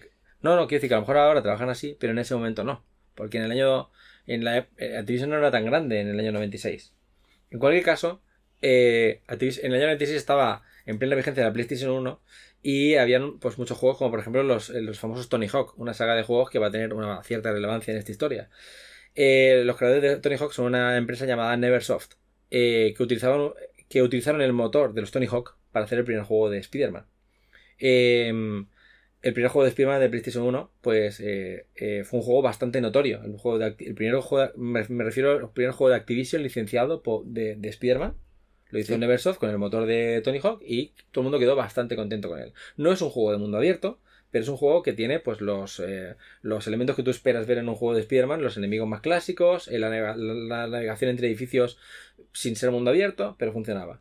Ahora es cuando llega el primer juego de, de, de Spider-Man basado en la primera película de Spider-Man de 2002. Se la- ahí se la entregan, el proyecto se lo entregan a Treyarch. Y Treyarch mira ese juego de PlayStation 1 y dice, bueno, pues me imagino que querrán que hagamos algo similar a aquel juego. Entonces, digamos que el primer juego que, que Treyarch pilla es un juego que, eh, además, por cierto, muchos de los programadores son, eh, son los mismos, o sea, pasan de, una- de un encargo a otro encargo a, través de diferente compañía y hacen el juego de, de Spider-Man basado de la pr- primera, película de San Raimi. Y como Treyarch son, son un estudio que son la hostia, porque hay que decirlo, Treyarch son muy buenos. Cada juego que toca que Treyarch os, os, os- os invito a que vayáis a su página de Wikipedia y miréis todos los juegos que hay. No hay juego malo. Todo lo que hace Treyarch siempre está bien. Treyarch coge el encargo de un videojuego basado en una película y dice, yo no voy a hacer un videojuego basado en una película, simplemente. Que en aquella época un juego basado en una película... Era malo. Era malo. O sea, tú te comprabas un juego basado en una película y tú sabías que iba a ser malo. Eso era Iba a ser, en el mejor de los casos, mediocre. Exacto. Con excepciones como el GoldenEye, que todo el mundo eh, pues alabó en su momento y tal, y es un gran juego y es el historia de la historia de los videojuegos en el 94, pero normalmente en el 95. Sí. Normalmente eran juegos mediocres. Bueno, menos los juegos de Disney también. menos, el, menos, el, menos el Rey León, que no estaba mal, ¿no? Pero sí, en general basura, er- eran, basura. sí, eran productos que Sí. decía, El de Aladdin también está bien. Sí. Podemos estar así todo el día. Pues, Exacto. Pero el tema es que en general era, llegaba una compañía y le decía, necesito que este juego salga en esta fecha porque sale la película. Pero es que no nos va a dar tiempo y no va a ser bueno. Correcto. Me da igual, es que va a vender Hay- porque lleva el nombre. Hay un problema de fechas que va a condicionar todos estos, estos juegos. Y el Spider-Man 1, pues no fue una excepción. Lo que ocurre es que, a pesar de todo, salió bastante bien. Eh, Treyarch eh, eh, añadió a la trama de la película distintas subtramas que se inventaban con otros enemigos de Spider-Man que no salen en la película, ni, pero no pasa nada, los sacamos también. Y hacen un juego más que digno y decente, con, además con los actores de la película. O sea, con Tobey Maguire, con Kristen Dunst, con el, el JJ Jameson, que ahora no me acuerdo el nombre del actor. Y Da igual, pero mira es que que da igual, Es JJ da igual, Jameson, ¿no? JJ Jameson, quedado ese tío ya está, no tiene nombres. Los- salió No esa película y se rebautizó porque ese hombre nació para hacer ese papel. La- Un saludo para JJ Jameson que sabemos que no escucha. Oh, maldito arácnido. Total, que el- cuando sale dos años después la segunda película, solo dos años después entre una película y otra, solo dos años para hacer un segundo videojuego. Y Treyarch coge y dice, no, no, no, yo no me he quedado conforme ya con repetir la fórmula, yo quiero expandirla. Y entonces lo que hacen es el primer juego de mundo abierto de un superhéroe, que es Spider-Man 2. Entonces, Spider-Man 2 es un juegazo, eh, lo mires por donde lo mires, a día de hoy aguanta bastante bien, pero tienes que tener en cuenta pues, las limitaciones de la época. No vas a hacer un, un mundo totalmente real y naturalista, unos edificios fantásticamente modelados, todo eso no lo vas a tener. A ver, en aquella época veías el, el GTA San Andreas y la gente se volvía loca. O sea, Sí, de hecho me parece, me, pa- me parece que por fechas de San Andreas ni siquiera lo habían hecho. Estaría el Vice City, posiblemente. Eh, había un, un programador llamado Jamie Freestrom. Freestrom. sí, sí, sí, Sí. Yo también lo estoy pensando, pero no. Sí, tú también estás pensando, otro Jamie en esta historia. Sí. Teníamos a Jamie Christopherson y ahora Jamie Freestrom. Jamie. Freestrom fue el creador del balanceo de, de la red de Spider-Man. Hasta ese momento, la- un- el balanceo suave que nos imaginamos cuando veíamos una viñeta de Spider-Man no se había conseguido en, en- en un, en una- un videojuego. Y él crea un balanceo que os invito a verlo en YouTube. Es bastante competente y muy divertido. Problema, si un jugador juega a, a un juego que ya ha jugado un GTA, juega a un Spider-Man, no se fía del balanceo porque no acaba de dominarlo, prefiere hacer las calles andando o corriendo por, por- por la calle. Esto es un problema. Sobre todo cuando plantean un juego de Spider-Man. Así que plantean dos tipos de modos de, movi- de movimiento. El suelo es lava. Exacto. Si tocas suelo mueres. No, hay uno que es como, como el, el- el movimiento para tontos, digamos, y hay uno que es que cada vez que quieras lanzarle una telaraña tienes que mirar hacia donde estás lanzando la, la telaraña. Eso lo hace muy complicado. Pero ya el botoncito es simplemente darle y que salga una telaraña aleatoria hacia algún sitio, por ray tracing, se coloca en un lugar y ya pues eh, vas. Eso es lo que consiguen y, y hace un balanceo suave y súper bonito y perfecto y se crea con lo que conocemos hoy en día como el balanceo guay de Spider-Man. Pero no del todo, porque esta- estamos en una primera versión y no acaba de ser muy perfecta. Luego tenemos eh, entre Spider-Man eh, 2 y el tercer juego de Spider-Man, hay, perdón, y la tercera película de Spider-Man, hay un juego que es el, el que hemos dicho en la primera parte, el Spider-Man, eh, el Ultimate Spider-Man. Ajá. Ese, ese Ultimate Spider-Man con aspecto cel shading, con, eh, con un Spider-Man basado en los cómics que es mucho más luminoso, mucho más eh, divertido, pero con un rediseño de los enemigos eh, más tecnológico en líneas generales. más molón, más de la época de los 90, más de Sí. los principios o principios de los 2000 ya estamos, ¿no? Ese Spider-Man se ve trasladado muy fielmente con un, con, en el, al videojuego y vende razonablemente bien. Un poco por debajo de lo que debería vender un juego de Spider-Man, pero claro, es que los juegos venden muy bien cuando se basan en una película y no tan bien cuando no se basan en una película. Efectivamente. Y este no venía respaldado por una película. Así que Treyarch aquí no vende tan bien y eh, dentro de Activision se plantean el siguiente juego de Spider-Man, el que será de Spider-Man 3 cuando salga la película en 2007, se lo plantean con, una, con una, un scope ¿no? Eh, mucho más ambicioso. A ver qué os parece la siguiente idea. Si yo planteo que saco, saco el juego de Spider-Man 3 y al mismo tiempo creo, al mismo tiempo, en la, en misma línea de desarrollo, otro juego de Spider-Man, eh, de modo que uno sale eh, en un año y otro sale en dos años, ¿no? Esto sería lo que decidieron hacer en Spider-Man 3. Eh, Spider-Man 3 sería como la base y desarrollamos Spider-Man 3 y luego cuando terminemos el juego y lo saquemos, sobre esa base seguimos trabajando y, sacamos, y sacamos el siguiente juego que será Web of Shadows. Entonces, esto igual no le sentaría bien a Sony si se entera, ¿no? De que, de que Activision va a trabajar así. Pero no pasa nada, porque si el juego de Spider-Man 3 funciona y sale razonablemente bien, pues no pasa nada. Treyarch son los especialistas en crunch, porque para Spider-Man 2 ya tuvieron un crunch brutal. Se ve que es bastante conocido el crunch de el crunch del de, desarrollo del juego. Para quien no conozca el crunch, que lo hemos mencionado alguna vez aquí. ¿En qué consiste el crunch, Eloy? Pues el crunch básicamente consiste en partir a los trabajadores. es hacer horas extra hasta que el trabajo se termine. Estamos hablando de jornadas de, en lugar de las 8 horas habituales, pues jornadas de 12, 14 horas, 16. En el caso de Silent Hill, dormir en la oficina y no salir, Sí, eh, ¿Y el fin de semana ir a, a, a casa a dormir? No, no, no. No, no, no. Quédate aquí. a Quédate quedarse. aquí. O sea, estamos, Eh, estamos hablando de, de- de salvajadas. Y hubo una época muy peligrosa en la que se idolatraba el crunch. O sea, en la Sí, que era como muy decía, romántico. "Buah, sí, he estado en la oficina trabajando 24 horas seguidas y no sé qué. Y bueno, por suerte esa época pasó. Pero vamos, aquí se lo, se lo tuvieron que hacer. Sí. Pues para Spider-Man 3, eh, eh, me parece que Treyarch no, ya no daba para más. Es decir, es una compañía que es buenísima, pero si te fijas, cuando. ¿Qué pasa en un estudio? ¿Qué pasa en una oficina cualquiera cuando es, un trabajador es muy bueno? Porque el jefe dice, hombre, yo me, fío de este trabajador, es muy bueno, siempre lo saca. Es tan bueno que le puedo dar incluso otro trabajo, ¿no? Porque lo total los va a sacar los dos. Sí. Y si lo saca, es tan bueno que puede sacar, le puedo dar otro trabajo, que sacará tres. Efectivamente. Eh, eso, eso es cuando eres muy bueno, pues te castigan con más trabajo. Exacto. Bueno, pues, eh, ¿qué pasó? Que a Treyarch, eh, Activision le iba cargando de trabajo. Llegó un momento en el que al, al buen hacer de, de Treyarch se le sumaron los juegos de Call of Duty. Treyarch se encargó del Call of Duty 2, después del Call of Duty 3, y la cosa pues ya pues eh, iba muy bien, bien em, en- Encaminada. encaminada a que Treyarch eh, se iría encargando de los siguientes Call of Duty y ya no podría encargarse de los juegos de Spider-Man o, que le fueran dando en el futuro. Así que había que buscar un relevo. Y el relevo, el relevo viene en el- con el nombre de Shabba Games.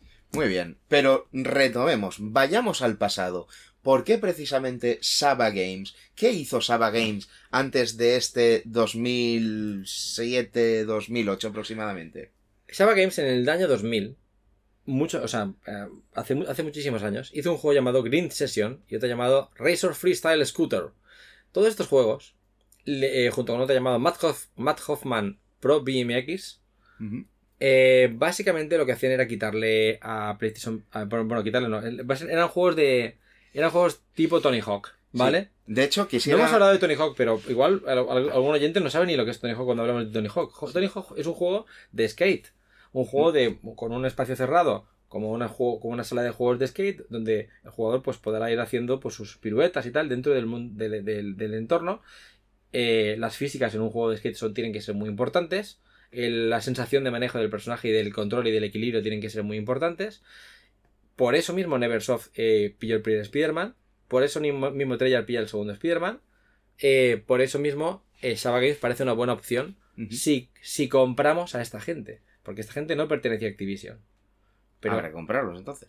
pues compramos a esta gente, a Saba Games, ahora forman parte de Activision y ahora les vamos a dar que hagan juegos de Tony Hawk. Porque Treyarch está eh, ocupada con, con los Spider-Man y Neversoft está ocupado con otros juegos, por ejemplo Guitar Hero. Por tanto, a Saba Games comprada, ya le digamos que nos quitamos un, un, muerto un- encima. un rival, ¿no? Sí. Es un rival que le quita ventas a los Tony Hawk. Sí, porque quiero matizar una cosa que has dicho. Los tres primeros juegos, Green Session, Razor Freestyle Scooter y Matt Hoffman Pro BMX, son tres juegos cortados con el mismo patrón. Es decir, juegos de gente que lleva ruedas debajo, de Sí. una forma u otra, Exacto. y que se dedica a hacer piruetas en las que las físicas y el movimiento de la persona en el aire, mientras está en el aire, es clave. El manejo tiene que ser preciso y perfecto. Y hasta, eso, hasta ese momento, Mm. en 2000, eh, de entre 2000 y 2001, hicieron tres juegos que, como has dicho muy bien, Zoilo, le están quitando ventas a los Tony Hawk. Así que, cogen, compran la compañía y en 2001 le dicen, hala, hacedme el Tony Hawk's Pro Skater 3. Efectivamente. Y luego continúan con otro juego de, de piruetas, Sí. que es el Wakeboarding Unleashed con Sean Murray. Un saludo a Sean, que sabemos que nos escucha. Sí, desde su casa en Liverpool. Otro Tony Hawk.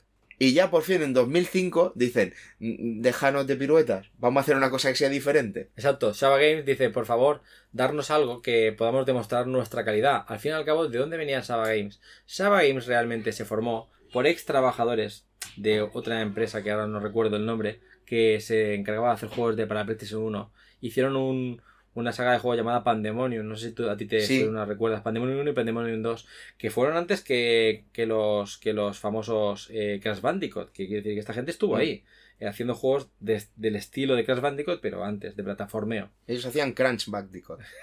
Eso- no, no, eso todavía no. El caso es que, dice, somos más capaces de algo más que no estos juegos de, de Tony Hawk, darnos algo importante. Y dijo Activision, no os preocupéis. Tengo algo para vosotros. Tengo una gran IP que he conseguido ahora y que os vais a encargar vosotros de, hacer el juego licenciado oficial. Tomar el juego de Shrek, la película. Shrek 3. Ujú. Bueno, antes les habían dado el Shrek, Shrek Super, Super Slam, Slam. que es eh, un juego de, de Shrek también. Me imagino que los personajes de Shrek eh, en, un, en, un, en un ring a los Super No, a, lo- A los más bros. a los Smash Bros. Sí. Sí, podríamos decir. Que después les dijo, muy bien, Charlie, lo habéis hecho muy bien. Como premio, tomad Tony Hawk 8. Otro Tony Hawk, venga, va. Eh, creo que Saba estaban un poquito eh, hartitos ya de, todo este- de toda esta dinámica, pero cuando les cae por fin el juego de, de Spider-Man, teniendo en cuenta que uno de los eh, principales artífices de, de Shaba Games eh, era. Uy, ¿cómo se llama el, el- jefe de Shaba Games? Era una persona que era un fanático de, de Spider-Man, que había participado eh, en, en asesoría de Spider-Man 2, el juego original de Treyarch. Sí. Eh, pues esta es. ¿Cómo se llama? Christopher, Christopher Schultz. ¿Cómo se Schultz. Que me, que me perdone por el, porque no sé pronunciar su nombre. Sí, Christopher Schultz. Pues, eh, pues eh, bueno, eh, por fin les dan el juego de Web of Shadows, pero tienen que co-hacerlo con Treyarch. Por lo que hemos estado viendo aquí en La Trampa del Fénix, investigando un poco para, para este podcast, hemos visto que si, eh, si miras el staff técnico de, de, de Java Games y el staff técnico de, de Treyarch, puede parecer bastante probable que Chava se encargara, digamos, de la realización del juego, que ellos fueran, digamos, los, los, los encargados de crear el juego, y lo que viene a ser la programación del juego fuera Treyarch. Es decir, Treyarch fuera en este caso los, los que están encargados y enfocados 100% a Spider-Man 3 y dejarán el resto del trabajo a, a. Web of Shadow, Exacto, el que sabe, sabe. Esto es una cosa muy de los 80, muy Sí. viejuna. Demasiado, no creo que lo entiendan Nadie lo entiende aquí. Vamos a probar con otro. Webs of Sabas. Uf, esto es terrible. Muy bien, continuemos. El caso es que. eh, a ver, aquí tengo una nota simpática de Chris, eh, de Christopher Schultz, que de su biografía que dice. Después de abandonar sus sueños de ser una estrella del rock y después de un intento abortado de, romper, de, de romperlo todo en el mundo de, los, de la publicidad en Manhattan, eh, se fundó, se fue al oeste, fundó, eh, encontró trabajo haciendo Pandemonio y recibió un grado de Bellas Artes en la Universidad de Oregón. Eh, Casi, casi nunca utiliza este grado, pero aún sabe cómo leer. Pues nada, esa es una, es, es, es una bio como cualquier otra. Exactamente. Pues ya lo sabéis. Christopher Schultz tiene un graduado en Bellas Artes y sabe leer. Sí. Y creó Java Games y el tío, pues, a ver, a ver. Si yo hago un juego- varios juegos de Tony, de Tony Hawk Pandemonium, ya de por sí, oye, eh, algo he hecho, he hecho bien. Si manda un juego de Spider-Man con el calibre de dinero que eso puede suponer, eh, tiene, parece, parece, parece que está haciendo las cosas bien. Y lo que pre- pretende eh, Chris Solid en Shaba es algo que realmente es muy arriesgado. El juego de Marvel Zombies que hemos dicho inicialmente. Y aunque no fuera Marvel Zombies, es un juego que por primera vez va a romper con todo lo que se ha hecho de Spider-Man hasta ese momento. Hemos hablado antes de los antihéroes y de los héroes y de los mundos oscuros de los, de lo- de los superhéroes. En ese momento hay películas como A Todo Gas que lo están petando desde el 2002. Eh, antihéroes como, eh, como Vin Diesel que están con, con, con, eh, Triple X Triple y similares. Eh, Las crónicas de Riddick. Exacto. Eh, las, los- las películas de, de- de X-Men tienes a Lovendo que es como el malote. Pero las películas de Spider-Man no son el malote, son un buen chico que está en Nueva York y le pasan cosas. Poco Panfield. Había que romper un poco con esa imagen. La, es muy atrevido coger y hacer un juego de zombies o de infectados. Y, y ellos plantean, dentro de Saba, que van a hacer eso. Van a hacer un juego que. mm, esto es adulto, esto es serio. Esto podría llegar a ser incluso de terror. Podría ser gore. O sea, a ver, eh, para un niño pequeño, eh, zombies dando vueltas por la calle, eso no lo veo. No. De hecho, eh, eh, hay gente, fans, fans del juego, muchos años en el futuro, de- de- declaraban que no querían jugar a este juego porque les daba miedo de pequeño. Porque ya de por sí el concepto es terrorífico. Lo que pasa es que hay que hacerlo de manera suave para que encaje a un público infantil. Sí, claro, por eso el principio del juego, la intro, esto no es spoiler, o sea, cuando pongáis el juego, lo primero que vais a encontraros es un Spider-Man derrotado, Totalmente derrotado. o sea, un Spider-Man que está vencido física y psicológicamente, mientras varios soldados de S.H.I.E.L.D. Están pegando tiros por el fondo. a cámara lenta, a diferentes enemigos que, que parece que les superan en número. Sí, todo mientras suena Moonlight Sonata de Beethoven. Con el que, con el que hemos empezado este podcast. Y, y vamos, o sea, tú pones el juego y dices, esto es la alegría de la huerta. O sea, ¿cómo? O sea, vamos a introducirlo suave al usuario, ¿no? Bueno, O sea- durante la historia, como hemos comentado antes, veremos cómo la infección, como si esto fuera una película de zombies, va a ir produciéndose y al final del juego tendremos una Nueva York completamente devastada por, el- por los zombies, asediada por, los, por las fuerzas de seguridad de los militares y eh, los, los, eh, los edificios han quedado invadidos de esa... De, esa, de esas membranas negras de simbionte que los simbiontes han ido dejando por aquí y por allá. Aparte de encontrarnos con los huevos de Venom.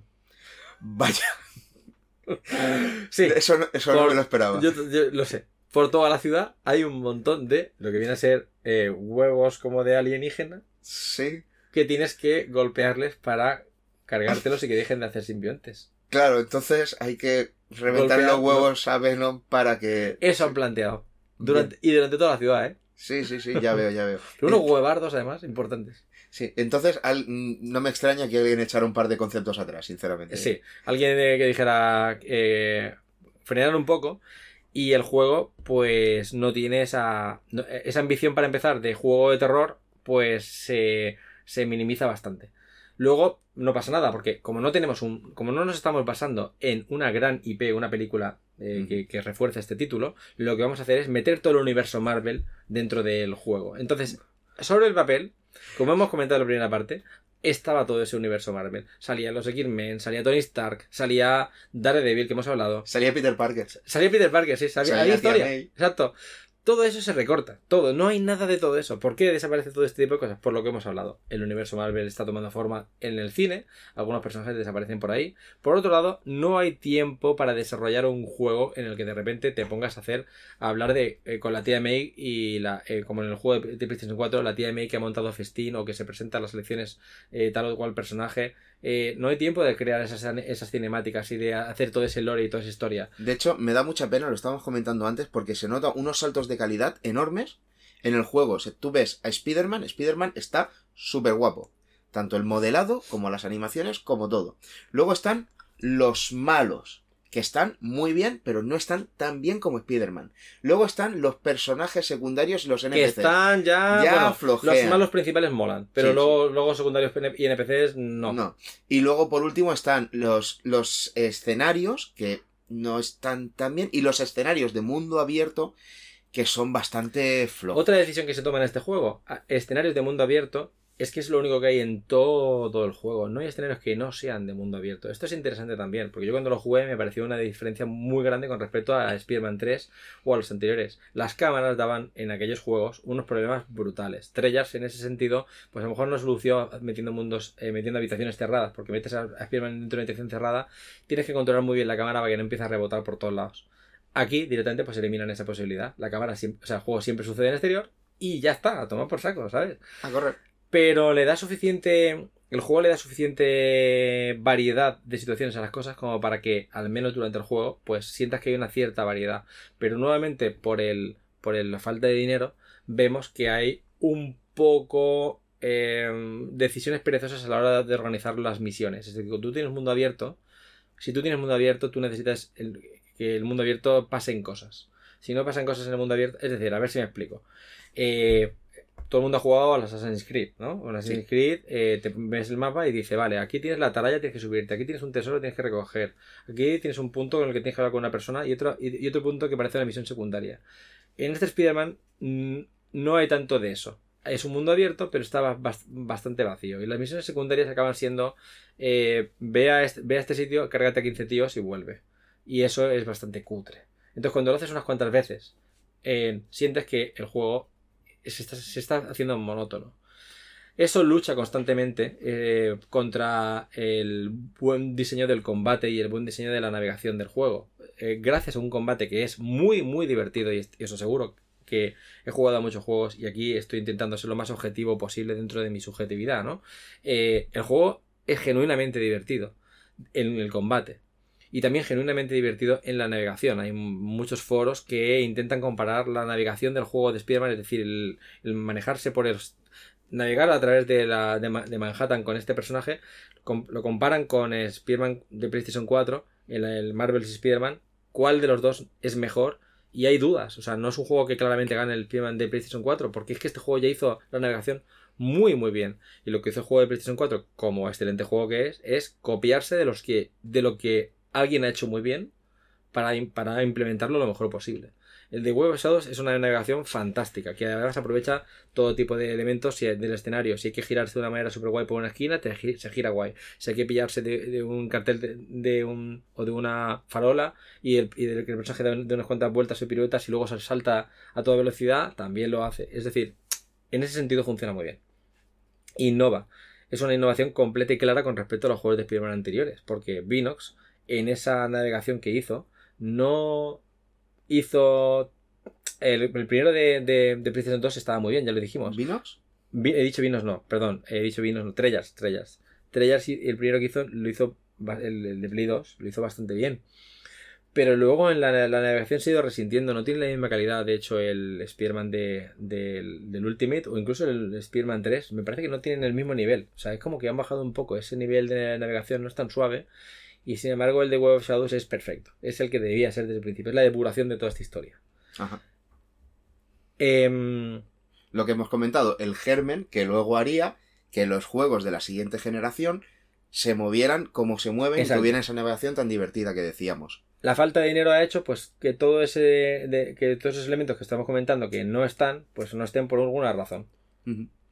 Por cierto, hemos comentado tiempo y dinero. No sé ahora mismo el presupuesto, pero el tiempo me llamó la atención porque creo que fueron menos de dos años de desarrollo para el juego. bueno es un año y cinco meses apenas es súper ridículo el tiempo yo me imagino que habría que sumarle el año extra de la película de Spider-Man 3 es decir que a lo mejor estuvieron haciendo la película de Spider-Man 3 durante tengo entendido que un año y pico y ese año y pico también podríamos sumarlo al desarrollo de este juego pero en cualquier caso es un espacio muy pequeño porque Spider-Man 3 el videojuego eh, recordemos que eh, sale prácticamente a la salida de la consola PlayStation 3. No hay prácticamente documentación de cómo funciona la consola y hay que crear un motor nuevo. Por tanto, el juego está navegando en, aguas muy turbias cuando se está creando. Sí, además, recordemos, por ponerlo un poco en contexto, eh, Assassin's Creed fueron, si no recuerdo mal, entre 5 y 6 años de desarrollo. Eh, Uncharted Y salió, 1 y salió en 2009. y salió en 2009. Uncharted 1, también lo mismo, unos 5 años de desarrollo y son juegos de 8 horas, no son juegos especialmente largos, no son Final Fantasy de 40 y pico horas, son 8 horas, 5 años de desarrollo. Este juego sale a principio, como dices, a principio de la generación cuando mm, está todo en bragas, cuando todo son aguas turbulentas y está todo lleno de dragones, Exacto. Ahí es el mejor momento para sacar un juego. y los sacan en, como mucho, teniendo en cuenta ese año de desarrollo, dos años, cinco meses, dos años y medio más o menos. Y Bastante bien uf, para lo- bastante bien por lo que podía haber para lo sido. que podía haber sido. Pero aún así, fracasan. Sí. Es decir, el juego no es un fracaso rotundo. No estamos hablando aquí de una- un descalabro ni nada. Yo- nadie va a llorar. De hecho, se plantea que, que hace suficientes números como para que podría haber una hipotética segunda parte. De momento, lo que se ve es que no ha sido el juego más, venta- más vendido de ese año. Pero es que ese año salieron juegos son pesos pesados importantes. Ese mismo año, de hecho, sale el, el Uncharted que has mencionado, sale ese año. Mm. También. El Assassin's Creed sale ese año, 2008. 2008, no antes he dicho 2009, no, sale, sale en 2008, sí. Le restan ventas precisamente porque son juegos muy gordos, con mucho más tiempo de desarrollo y que salen ese mismo año. ¿Y cuánto dinero se gastó Ubisoft en publicidad del Assassin's Creed 1? Bueno, Pues no lo sé, pero no lo te, di- sé. te digo pero que no fue en- poco. en el- y en el Spider-Man este no hubo tanto. Spider-Man no, no tuvo el respaldo de una película detrás y aunque utilizaban un personaje muy carismático como Venom que, eh, que, que eso influía completamente en las características jugables del juego, ¿no? Los trajes, etcétera, ¿no? Eh, no era suficiente, así que el juego pues, pues fracasó. Con los años y un poco la, la, la- la perspectiva la del perspectiva, tiempo. Han pasado varias cosas. Hay mucha gente que pensaba que el juego había salido después de Batman Arkham Asylum y que por tanto era una lucha entre el juego de Batman y el juego de Spider-Man y claramente el juego de Spider-Man había salido peor que el de Batman. Pero no es así porque el de Batman salió más tarde. De Sí, hecho. salió un año más tarde. El juego de Spider-Man este salió antes. Y, y básicamente estaba en el culmen de lo que se podía hacer en un juego de superhéroes en ese momento. Porque el juego de Spider-Man 2 era, había sido durante años el rey en ese campo. Un juego de, de superhéroes, el, el punto más alto siempre será Spider-Man 2 de PlayStation 2. Y eh, esa era la creencia hasta ese momento. Y la idea era romper esa creencia y hacer un juego más grande aún y mejor. Es un juego que mirara de tú a tú a Spider-Man 2 y lo reventara. Pero no pudo ser. Pero albergaba, como hemos comentado, todas las ideas que realmente lo hacían un juego o lo podían hacer, haber hecho potencialmente un juego enorme. Quiero, quiero aprovechar para hacer un pequeño matiz, porque estamos hablando. ah, Hay mucha gente que ya estará metiéndose en YouTube y viendo gameplays y vídeos del Spider-Man 3, de, perdón, del Web of Shadows, y, y tendrán en mente cómo era este Arkham Asylum de 2009 y dirán, ¡buah! Pero es que la diferencia gráfica es brutal, esto y lo otro. Ya, pero para esto tenemos que tener en cuenta dos claves que hemos nombrado antes. Arkham Asylum, punto uno, casi todos son interiores. Sí. Entonces, eh, es mucho más fácil. Eh, entre comillas, eso de fácil, ¿vale? O sea, todos los No, no, desarrolladores sí. me entendéis. Es mucho más fácil desarrollar un mundo cerrado, en un espacio cerrado con habitaciones, que un mundo abierto. Y dos, eh, tuvieron una buenísima idea, en mi opinión, que fue utilizar un motor que ya existía. Eh, Arkham Asylum está desarrollado en Unreal Engine 3, Sí. ya sabían por dónde iban, mientras que eh, Activision decide utilizar un motor propio, lo que tiene muchas ventajas para lo que ellos querían hacer, pero también muchas desventajas. Y por supuesto, decir que Arkham Asylum empezó su desarrollo antes, aunque lo sacaron un año después, empezó su desarrollo antes. Tuvo Bastante antes. mucho más tiempo para desarrollar un juego que puliera todos esos flecos. Luego tenemos también eh, que este juego de Spider-Man, por cierto, no, hemos hablado de los eh, modelados de los edificios, pero quiero puntualizar que son bastante eh, básicos. Sí. Aquí no, la navegación de Spider-Man es bastante sencillita. Eh, Una vez más falta el tiempo de desarrollo. Eh, y los edificios emblemáticos, que hay un montón. eh, em- em, el juego está lleno de guiños para los que son fans de Marvel. Edificios emblemáticos como el edificio Baxter, el edificio el Daily Bugle. No son más que un edificio prácticamente normal que arriba pone Baxter o de Daily Bugle. Es decir, eh, con un logo bastante básico. Como la Torre Star. Sí, sí. No, la Torre Star aún le han metido alguna, alguna filigrana que tampoco, que parece más de un demonio que de la Torre Star, pero bueno, eh, al menos le han metido algo. Sí. Eh, pero, pero que se quedaron bastante justitos ahí. Em, has comentado lo de Batman. Muy bien. Em, el, el después del juego de World of Shadows y después de lo que supuso para Activision, es decir, un juego que ni, ni, está, en la, ni está en la derrota absoluta ni está en el éxito arrollador, y, y le han pasado la mano por encima algunos, algunos pesos pesados de la época, Activision se plantea qué hacer a continuación. Evidentemente no va a dejar de, juegos de, de hacer juegos de Spider-Man, porque Spider-Man es una gallina de huevos de oro. Pero se plantea si Shaba y Treyarch son la mejor opción para continuar. A Treyarch ya lo tiene enfrascado con los siguientes Call of Duty y lo va a tener, eh, lo va a tener enfrascado de ahí hasta Mucho la tiempo. actualidad. Porque básicamente desde el 2008 Treyarch ya solo se ha encargado de hacer juegos de Call of Duty.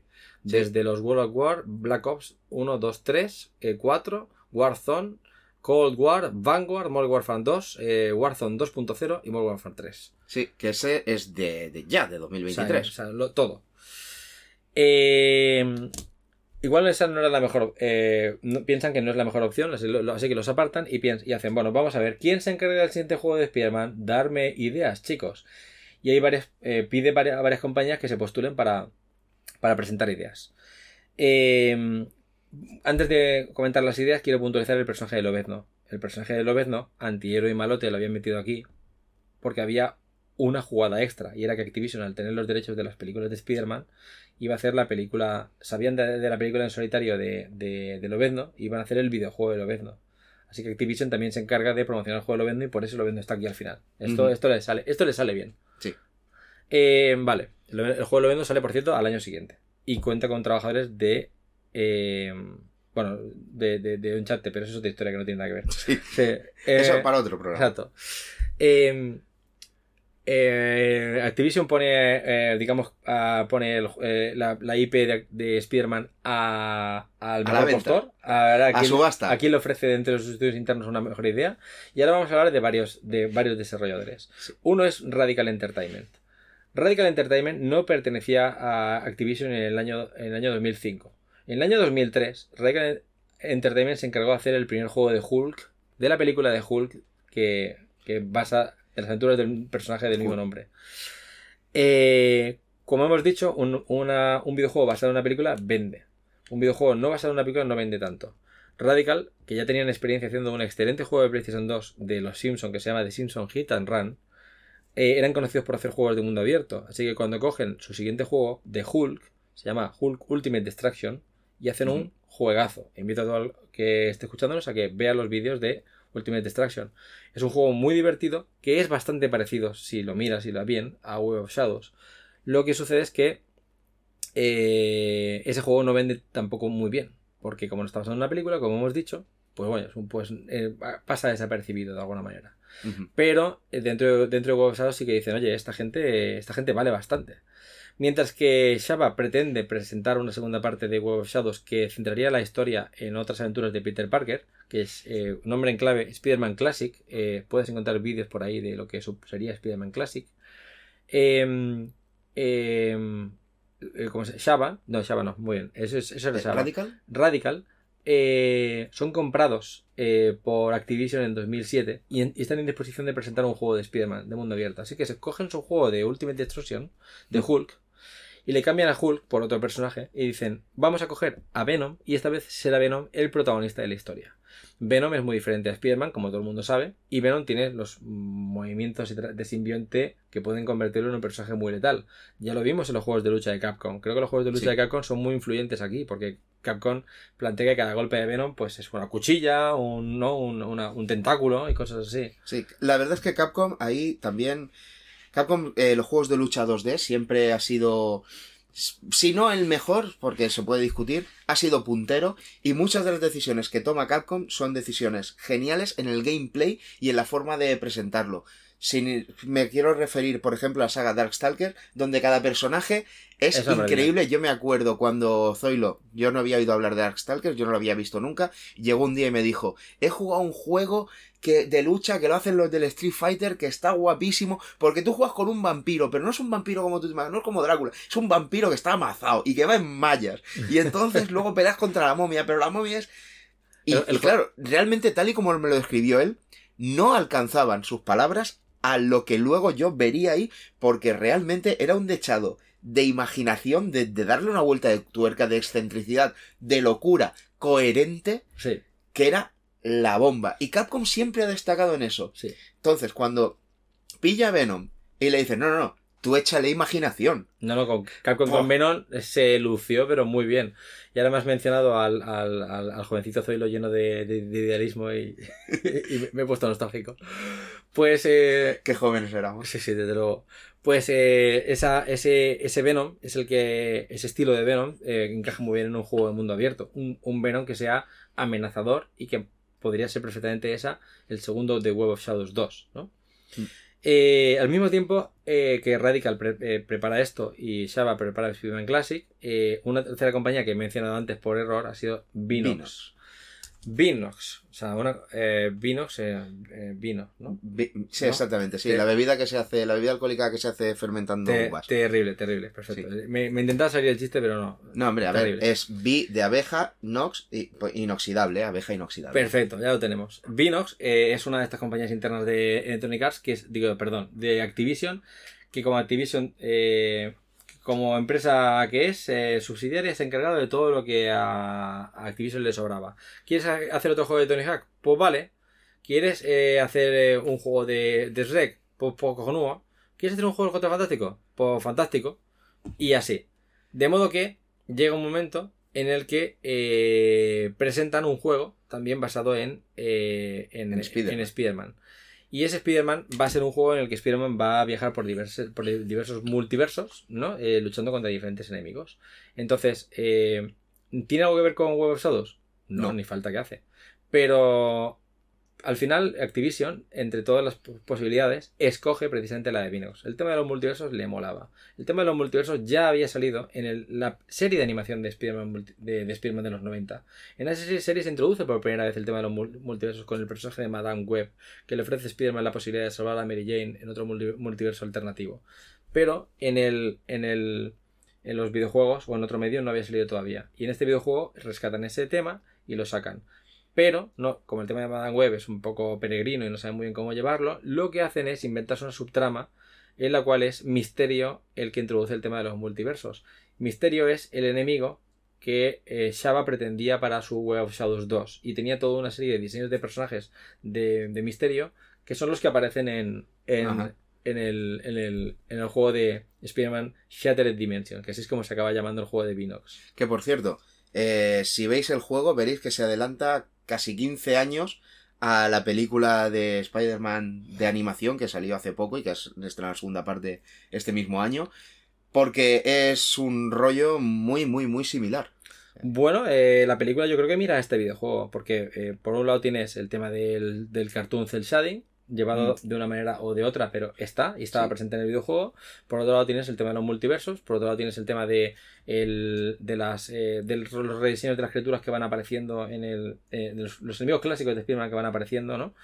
Incluso se reintroduce por, por primera vez el, el tema del de, el Doctor Octopus femenino, que se habla en el videojuego por primera vez y luego saldrá una reinterpretación de ese personaje en la película.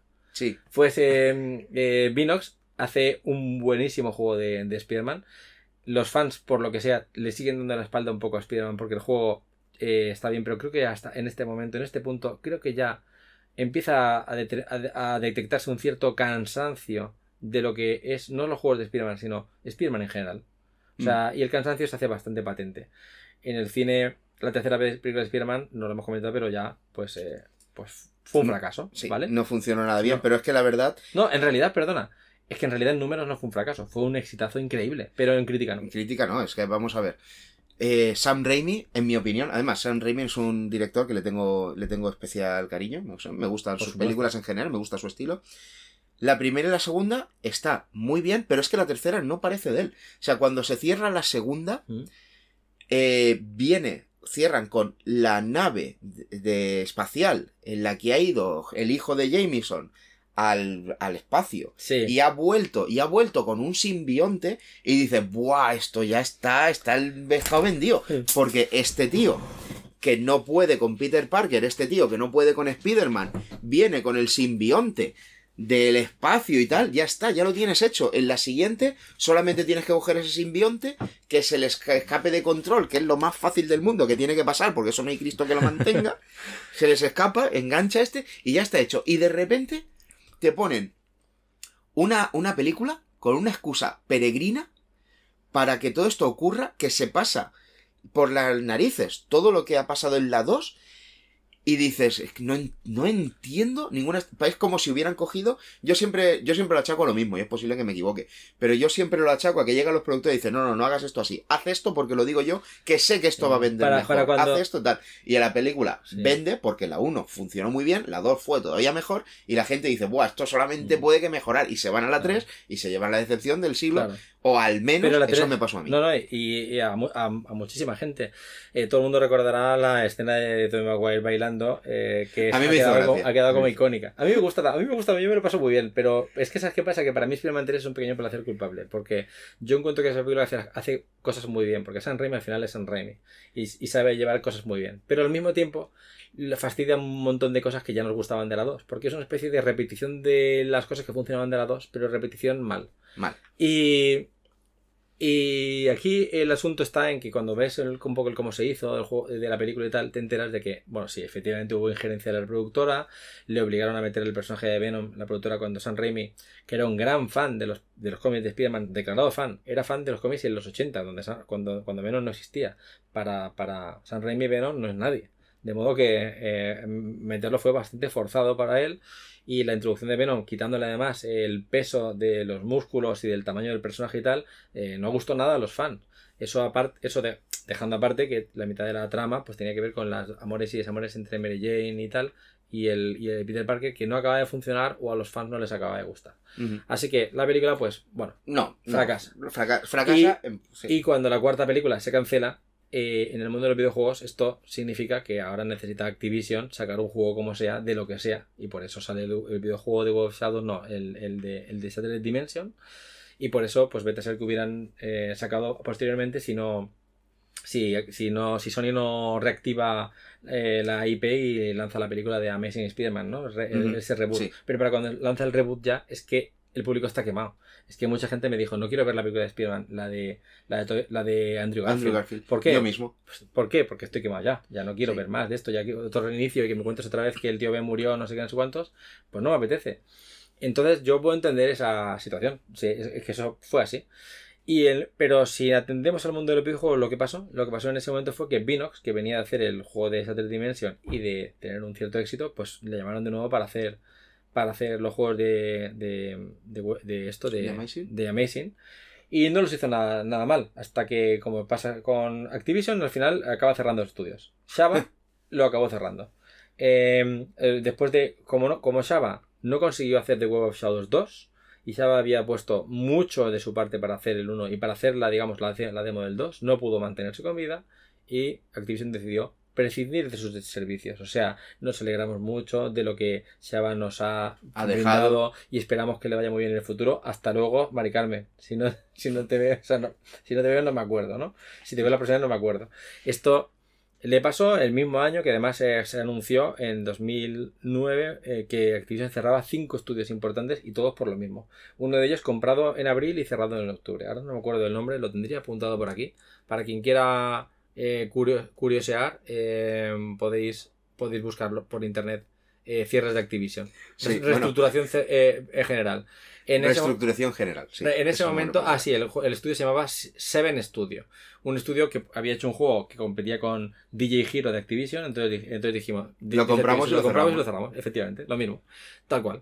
Eh, cuando Activision cierra Shaba, deja en la calle a 30 personas que eran, digamos, eh, núcleo general de, de, de Shaba. Que desde entonces, eh, el Christopher Scholl que hemos, habla- que hemos hablado, eh, lo que abrió un estudio que se dedicó a hacer juegos móviles y ahí sigue todavía.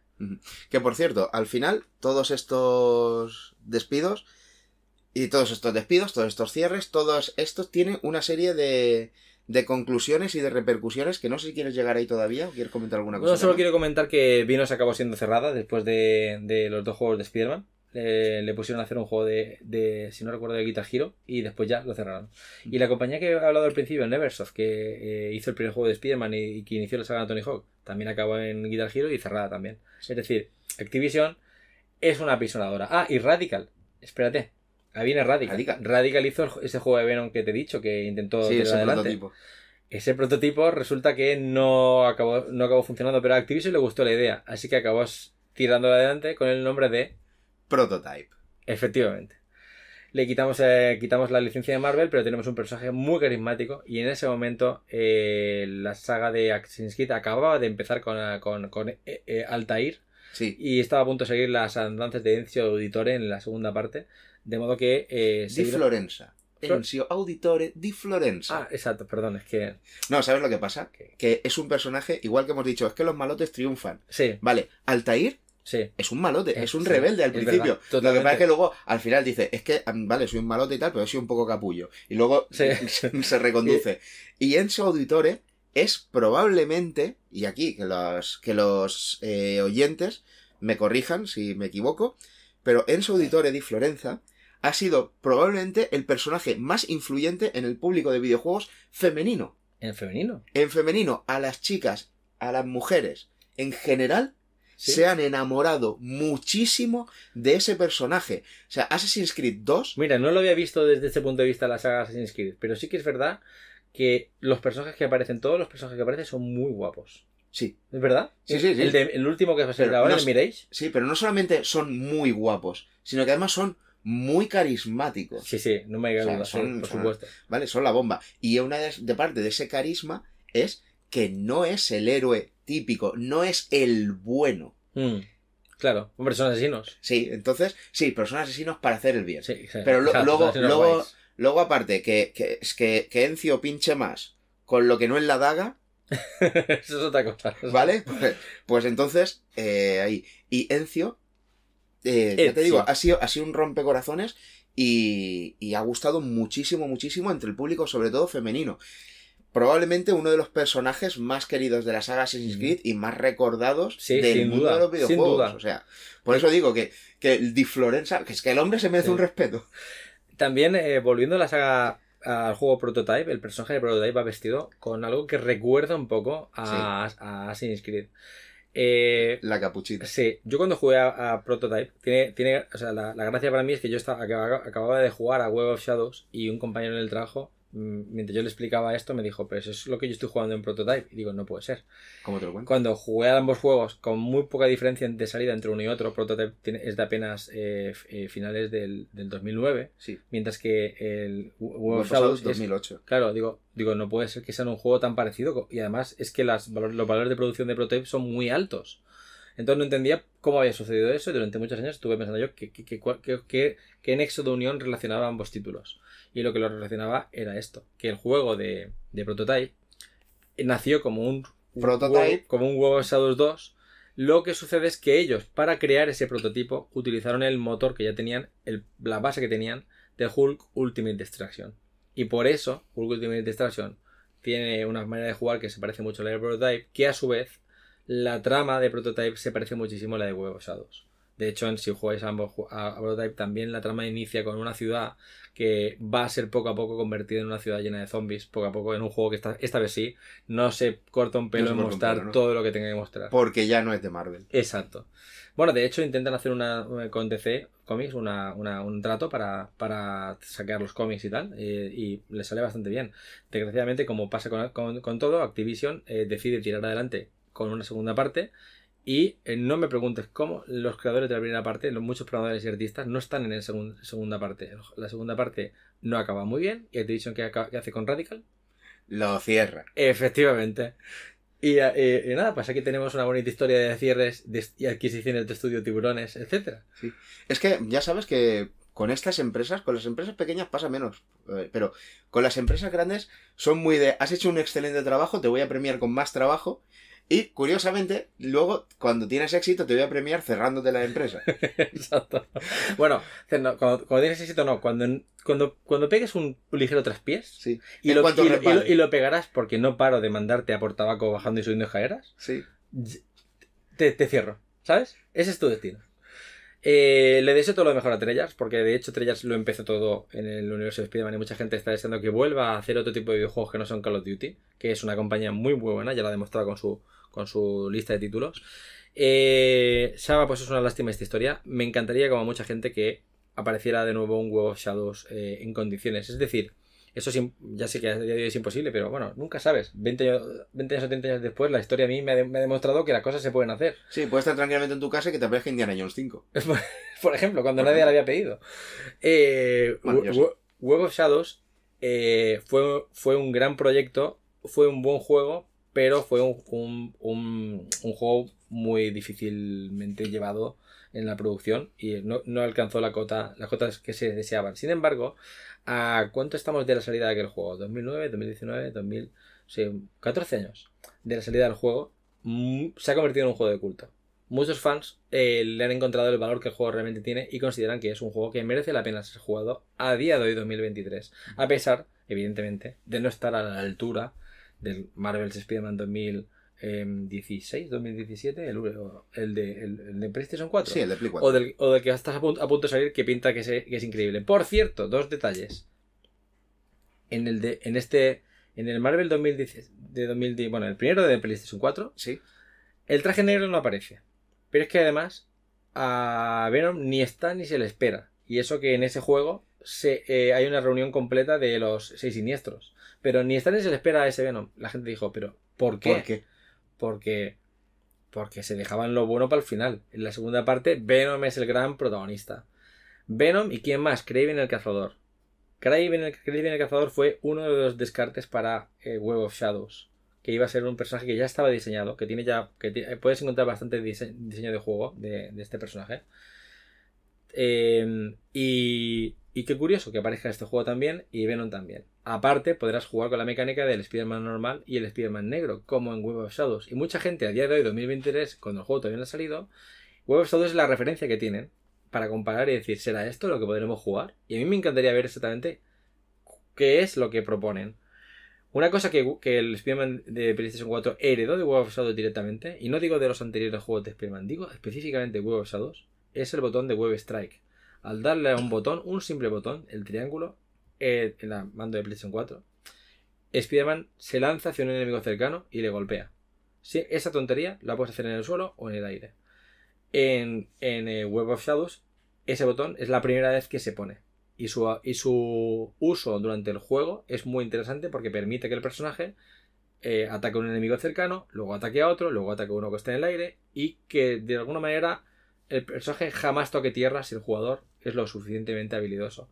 Hay de hecho varios combates en Web of Shadows donde el no tocar tierras es la base. O sea, luchar a 500 metros de altura contra, contra el buitre o luchar en una superficie de una pared de un edificio altísimo. Esas son cosas que solo puedes hacer en Web of Shadows. O estar golpeando con el traje normal y acabar con un mega ataque de destrucción masiva a tu alrededor con el traje negro, solo lo puedes hacer en el. Y quizás solo lo puedes hacer ahora en el juego de PlayStation, en el, en el que En el está a nuevo que va de a salir. salir. Sí. Por tanto, esta es un poco la, la- el nexo de unión del Mm. último juego. Bien, pues antes de, de pasar a, a los, a las conclusiones y Ah, repercusiones. y un- perdona, y un detalle. Activi- eh, eh, eh, Insomniac se encarga de este juego de Spider-Man y de un nuevo de Lobezno. Qué casualidad. Vaya, ¿quién lo iba a decir? Si es que la vida. ¿Qué vueltas da? Bueno, antes de pasar a las conclusiones y repercusiones, hay una parte que nos hemos dejado en el tintero y que no quiero dejar pasar. Porque si queréis jugar a Web of Shadows y no tenéis la Play 3, que le puede pasar a cualquiera, o la 360. Xbox 360, podéis jugar al Web of Shadow en otras dos plataformas, en Nintendo DS, en Play 2 y en, y en PSP. Pero, y aquí es donde viene la gracia, pero eh, esto no lo desarrolla ninguno de los estudios que hemos visto antes. Esto se le pasa a Foundation 9, Foundation 9.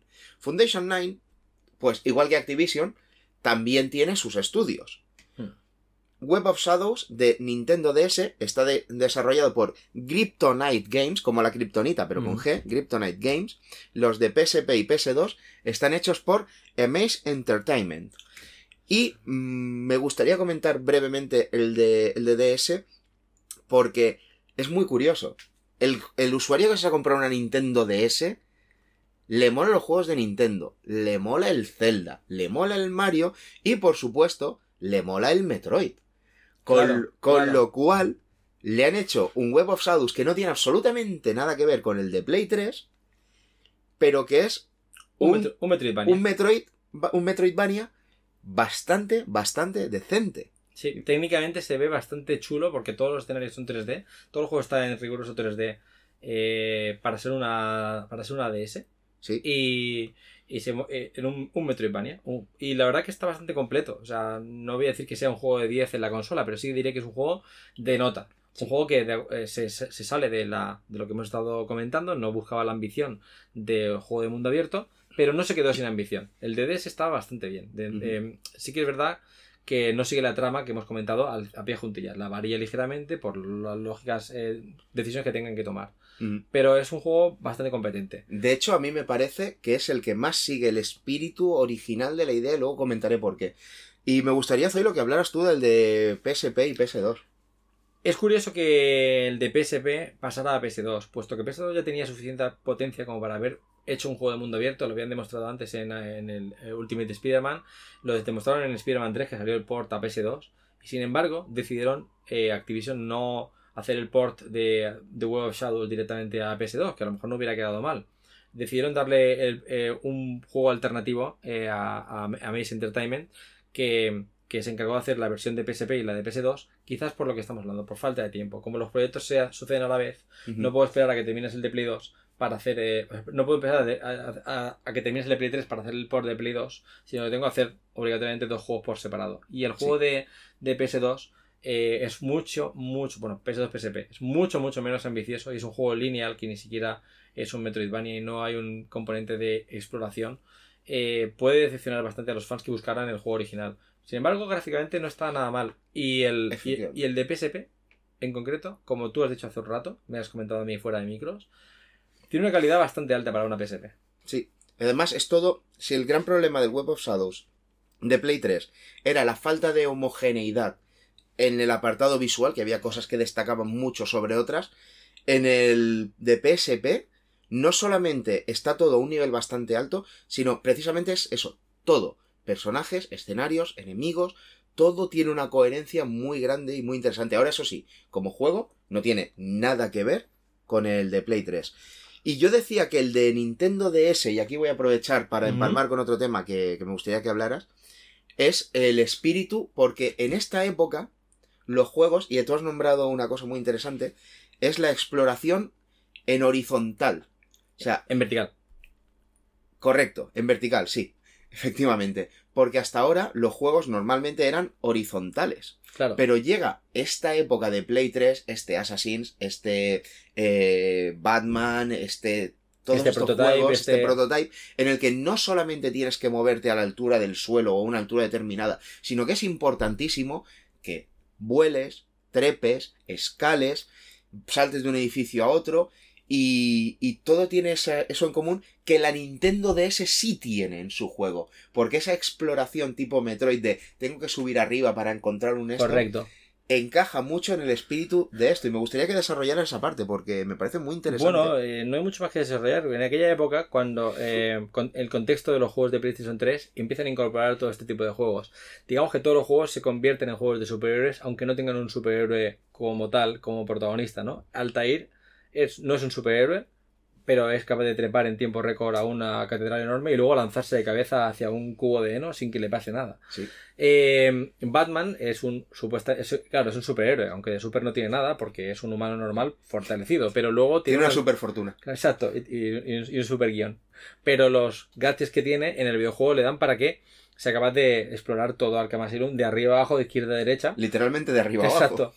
Y eh, todo esto, evidentemente, es una moda. Viene de algún sitio, no voy a decir que Web of Shadows sea el punto en concreto en el que todo empezó, pero sí que es verdad que toda la trayectoria de Treyarch ayudó a los primeros juegos y tuvo como conclusión ese Web of Shadows, que al final, pues, tiene su granito de influencia X, la que sea, pero todos los juegos en su momento ya, te- ya empezaban a tener todo eso. Yo me quiero acordar de un juego que es muy olvidado, que se llama Bionic Commando, lo has comentado hace un momento porque... Sí, el- la banda sonora de Jamie Christopherson. Exacto. Bionic Commando de Capcom, otra co- compañía que yo eh, durante mucho tiempo he besado, he besado el suelo Eso lo que pisaba. pisa. Eh, realmente es un. eh, le pasó. Podríamos hacer todo un poco sobre eso, ese Bionic Commando. También tiene una buena historia. Pero el tema es el tema de la verticalidad. La verticalidad y el tema de la, de la navegación era súper importante en aquel juego también. Y creo que es fruto de esa época. O sea, salió Just Cause, como otro juego Mm. también, en el que manejas a un personaje con un garfio que va yendo de un lado para otro para moverse rápidamente por los, por los entornos.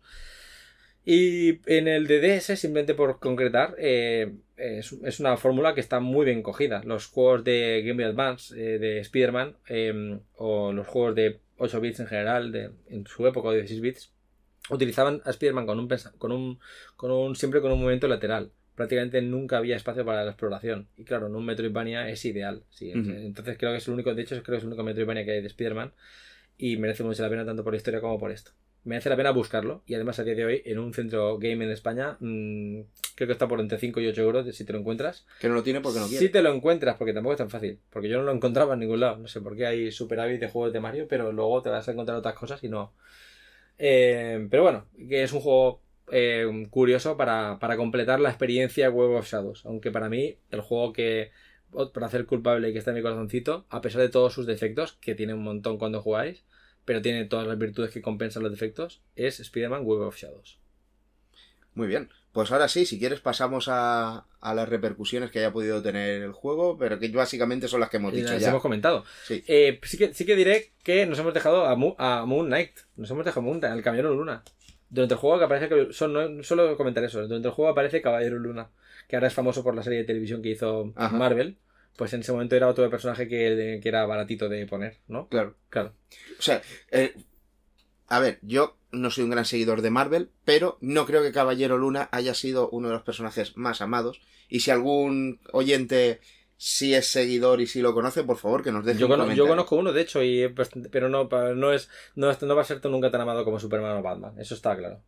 Eh, Ni Daredevil. Cuando introducen a, a Caballero, a Caballero Luna aquí en este juego, eh, es eh, pues, un gran justiciero de Gotham, digo de Manhattan. Ay, Y, Qué y, y el juego eh, básicamente te ofrece que él sea el que te lleve de un lado a otro con su, con su nave. O sea, no te- el personaje no hace absolutamente nada más que eso. Te llevo del punto A al punto B y durante el juego, uy, nos hemos dejado una cosa muy importantísima, importantísima, que son las decisiones morales del juego.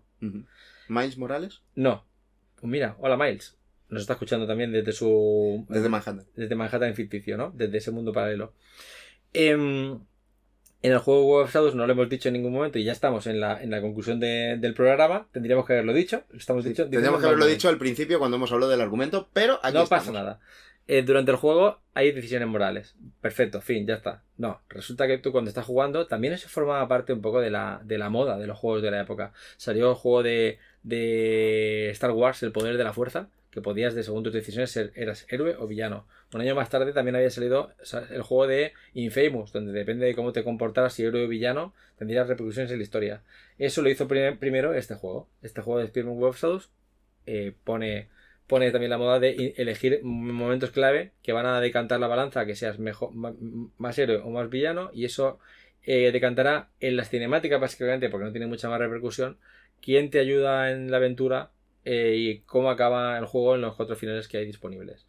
O te ayudan los villanos o te ayudan los héroes. O te ayuda eh, Caballero Luna en un caso, o te ayuda Black Cat en otro caso, o no, el buitre en el caso de, en el caso de o Mary Jane Watson en un caso y Black Cat en otro. Mm. Eh, bueno, están ahí para acabar de redondear un poquito el juego. Eh, son eh, ese tipo de cosas que tú sabes que con un poquito más de, de, de de tiempo. trabajo y de inspiración hubiera sido memorable. No te vas a encontrar en, en decisiones morales en el caso de Days Gone. O sea, como el- o sea, de si, si, si salvo a esta gente, muere esta otra. Eso no te lo vas a encontrar. Pero, es Spider-Man. Pero está ahí. Bien. Pues ya, ya lo sabéis. Ya ha qued- ha Ya quedado que- dicho. Ya ha quedado todo. Ya, ya- ¿qué, más se puede decir? Que ya tenemos todo. Bueno, pues entonces mm, no nos ha quedado nada más que queramos comentar, que yo recuerde. No, lo cierto es que yo me quedo a gusto con este programa y lo que me gustaría sería, si pudierais echar un ojo en vídeo en, en de YouTube o a, o- o a ser posible jugarlo. La versión de PC es de una compañía llamada Aspir que hace la, que hace la, la conversión y eh, incorpora muchos bugs muy bonitos. eh, que luego son solventados gracias a un parche. No todos, pero bueno, es jugable, se puede llevar. Creo que la mejor versión es la de PlayStation o de Xbox 360. Ujú. Pero bueno, ahí está. Muy bien. Pues nada, solamente dicho esto, recordaros de nuevo que sigáis a la iniciativa, como ya hemos dicho, eh, hashtag podgaming, arroba podgaming barra guion bajo. Así que, dicho esto, ya solamente nos queda despedirnos. Un saludo y hasta pronto.